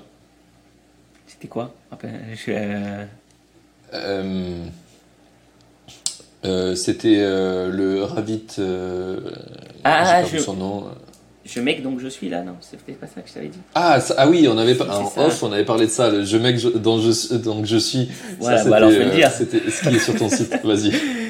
Bah, c'est une citation. Alors, je vais pas dire c'est ma citation préférée. Je me la suis tatouée sur le bras ou quelque chose comme ça. Mais euh, euh, dans ma recherche du why, là encore une fois, c'était de, dire ok, bah moi j'aime le fait de, que maker, ça m'a apporté la liberté dont je voulais, et par le fait que je fais des choses que j'aime, et par le fait que ça me permet de me libérer du temps pour pouvoir faire juste pas des choses professionnelles que j'aime, mais même des plaisirs que j'aime. Si tu veux vivre une vie euh, différente. Euh, donc j'ai dit euh, le le, la citation, le- un peu le slogan de mon site, la French Maker, c'était je make donc je suis. Au lieu de je pense donc je suis, je make donc je suis. Voilà, Trop cool, trop cool. On mettra le lien dans la description de French Maker. C'est vraiment, euh, vraiment super, je pense, que ce que tu fais là-bas. Et euh, ça m'a inspiré pour plein de choses aussi euh, sur ce que je fais avec la communauté Indie Maker. Bah, avec plaisir, hein. si tu veux, on peut continuer le contact. Si tu vois, j'ai toujours des, des synergies, des Avec- choses, avec plaisir. Clairement, clairement intéressé. Et puis, enfin, il y a un truc, tu vois, au début, j'étais dans une communauté là qui s'appelle Le Chantier, dont je fais moins de la pub euh, euh, maintenant parce que j'essaie de, de, de- créer une synergie et cette synergie n'a pas pris, ce qui arrive des fois. Mais euh, j'ai amené plein de choses dans cette communauté, dont plein de gens, et ça a fait plein de trucs cool. Et je pense qu'il y, a énormément de place dans le côté euh, indie maker, euh, tu vois, euh, French maker, parce que c'est pas un truc très réputé encore en France, donc tous les gens qui font des, des trucs là-dedans, je suis, pour moi, je suis ami avec eux, tu vois, on va pas se battre euh, parce que on, on a des idées, euh, enfin, je sais pas, moi je suis animé par une certaine bienveillance de j'ai envie qu'il y ait plus de gens comme nous, donc je vais pas Mhm. me battre avec les mecs qui ont, les- qui ont la même idée que moi, c'est stupide. Tu vois. Ah oui. Donc, euh, donc voilà, mais ouais, grave chaud, euh, grave chaud qu'on en reparle et qu'on garde contact. Peut-être qu'on arrivera même à se croiser si on est Ah, assez écoute. bon. euh. Si tu viens là, dans- là, a priori, comme euh, ma femme est enceinte, on est censé euh, accoucher au Panama, donc on est là encore pour quelques mois. Donc, si tu veux venir, avec Ok. plaisir. Intéressant. Et Tiens, ben, tu- nous, on est juste Tu m'as dit que tu m'as dit que t'as la, vidéo ou pas euh, dans le, le podcast? Ouais, j'ai la vidéo, ouais. Ok, bah tiens, je vais te montrer, tu vois, je te Tu parle de faire vie une de famille. démo? Je te fais, non, je vais te montrer la vie de famille, comme ça, tu vas voir la réalité. Voilà, là, ils m'attendent. Attends, je sais pas si on voit quelque chose. Ils sont en train de manger euh, là au bord de l'eau. Euh, après, moi, je vais partir sûrement faire du spearfishing, là, ce que je t'ai dit avec mon kayak, Ouais, qui est juste à côté d'eux. Euh, voilà. Tu vois, trop bien. tu vois les, tu vois les coulisses. Ah d'ailleurs, je j'ai pas donné le nom, mais si ça, si ça intéresse des gens qui, qui suivent ou qui ont envie de suivre, parce qu'on a commencé à, alors, on, on fait pas plus que ça d'efforts hein, là-dessus, on, on fait parce que pour l'instant on aime et que c'est une façon de récolter nos, nos meilleurs souvenirs. Mais on, peut- on a une chaîne YouTube et un compte Instagram de, de nos aventures en famille autour du monde justement. Il s'appelle Tu Family répliques un peu. Kiff. Voilà, comme l'autre bucket Kiff, list. ouais. Comme l'autre bucket Ouais. list qui nous avait inspiré, mais bon, là, comme on, nous on est français et qu'on on parle euh, français entre nous. Ouais, tu, tu parles à euh, un public franco- francophone. Voilà. Trop bien. Eh bien, euh, Family Kiff, on enverra les gens euh, suivre là-dessus. Je crois que tu viens de répondre à ma, ma prochaine question qui était où c'est qu'on envoie les gens qui veulent te suivre? Bah, j'ai plusieurs, euh, plusieurs choses. Hein. C'est-à-dire, si quelqu'un veut, euh, c'est le monde du code qui l'intéresse, ben, c'est mon site Apprendre à coder. Alors, il peut le prendre par ma plateforme s'il veut tout l'accompagnement premium, euh, ou il peut le prendre directement par Udemy si c'est juste les cours de base qui l'intéressent. Si quelqu'un s'intéresse au côté French Maker, le maker, tout ce qu'on a parlé un petit peu pendant le, le podcast, le site c'est frenchmaker.io, tout Yes. simplement. Euh, et si quelqu'un s'intéresse à la vie de famille au mode tour du monde, mais là c'est plus, euh, c'est juste plaisir. Hein, c'est euh, là justement, là, on, on est en train de monter tout ce qu'on a fait pendant ces. Ma femme elle est en train de faire les montages Ouais. vidéo de tout ce qu'on a fait pendant ces 3-4 dernières années. Elle est en train de monter justement nos aventures où on a plongé avec les grands requins blancs dans les cages. C'est pour ça que je t'en ai parlé. Euh, c'est assez incroyable hein, ce qu'on vit. Donc, euh, on a des vidéos sur YouTube et on a notre compte Instagram Family Kiff. Trop cool. Eh bien, euh, j'ai des amis en ce moment à Madère, il y a pas mal de digital nomades. Et euh, j'ai deux couples d'amis, dont un qui a des, des enfants et qui essaye un peu de savoir comment configurer leur vie pour être nomade. Du coup, je leur enverrai ton. euh, ton Alors, on est moins dans, le- je suis moins dans, la, le, la- le Family Kiff, je suis moins dans le conseil. Un jour, pour le coup, bah, tu sais, j'en parle d'ailleurs dans mon site Ouais, là, je te parlais de leur vie perso avec leurs enfants, oui. Voilà. Dans, non, mais parce que c'est moins, c'est plus en mode, euh, Qu'est-ce qu'on a fait? On essaye de montrer nos souvenirs. C'est plus, en fait, c'est surtout pour nous, tu sais, parce que quand tu vis des choses de fou, tu as envie un peu d'accumuler. Et comment tu, tu, gardes une expérience? C'est d'en faire une vidéo, un montage de ce que tu as vécu, quoi. Donc, c'est plus pour nous tout ce qui se passe sur Family Kiff, mais ça peut inspirer énormément de gens. Mais c'est moins dans le coaching, comment vivre cette vie, si tu veux. Alors un jour, peut-être on, on, suivra ce, parcours, mais euh, pour l'instant, on l'a pas fait encore. Oui, là, c'est juste du partage. Ok, très bien. Mais euh, je pense que ça les intéressera, c'est pour ça que je te disais ça. Euh, et du coup, la dernière, la dernière question, c'est quel est le prochain invité que je dois faire venir dans ce podcast selon toi? On en a dit pas mal, non? Moi, je t'ai dit les deux personnes qui ont pour moi vraiment impacté ma vie, c'était Tim Ferriss, avec le fait qu'on peut créer des business en ligne et, et vivre une vie à côté, quoi. Le deuxième, c'était Bucket List Family, avec le fait que même ta vie de famille, elle n'est pas obligée d'être standard avec tes enfants euh, qui vivent une vie standard, euh, et toi qui vois à peine tes enfants euh, peut-être une heure le soir et, le week-end, et que tu peux vraiment les voir grandir et partager beaucoup plus avec eux. mais au-delà de ça, dans l'esprit Peter Level aussi. Voilà, Peter Level. T'en as, en français, un en français? Là, je vais me les noter quand je vais ouvrir la chaîne en anglais, mais... pour être euh, tout à fait transparent avec toi, c'est que je suis pas beaucoup. Euh, J'essaye hein, dans ma vie justement que moi, c'est important pour moi de, de, de, garder du temps pour faire ce que j'aime, de me déconnecter un peu des fois des réseaux et de, le travail de filtrage fait que je vais pas connaître des gens forcément des fois qui sont peuvent être très intéressants, mais euh... ouais. Ouais, mais c'est pas grave, ça aurait pu être dans ton entourage, si tu connaissais d'autres euh, d'autres gens qui vivent la même vie que toi, peut-être. Mais euh, tu, prêches un convaincu, hein. j'ai plus Instagram, j'ai plus Facebook, j'ai même plus ah l'application YouTube. Pour vraiment, que ça soit chiant d'y aller. Si je veux y aller, il faut ouvrir un navigateur. C'est-à-dire si je dois les mettre tous dans une liste, euh, YouTube, je le mettrais vers le haut. Hein, de tout, Clairement, j'ai rendu le truc chiant quand même. Euh, j'y vais sur YouTube que par le navigateur. Comme ça, ça fait que j'y vais pas trop. Très bien. Mais, mais ouais, clairement, c'est le, le, truc que je garderai. Je me pose encore la question si je remets pas l'app, tu vois. Euh, mais, bon. Ok. et eh bien, euh, trop bien. J'ai vraiment euh, trop kiffé parler avec toi. On a pris 1h50 de, de discussion. C'était vraiment trop, trop cool. On a un peu débordé sur ce qu'on se dit en général. J'espère que nos auditeurs nous ont écoutés jusque-là. si c'est le cas, et eh bien, envoyez des petits messages à John sur ses réseaux, sur son site. Dites-lui que vous venez de, de la part d'Indymaker, ça serait trop cool. Euh, et du coup, euh, merci John pour ce, temps, c'était trop trop bien. Bah merci à toi, moi aussi j'ai kiffé. Euh, c'est toujours sympa de parler avec des gens qui pensent un peu les mêmes choses que toi, donc ça m'a fait trop plaisir. Ok, eh bien, je vous souhaite une très bonne fin de journée et kiffe avec ta famille et à dans deux semaines pour le prochain épisode.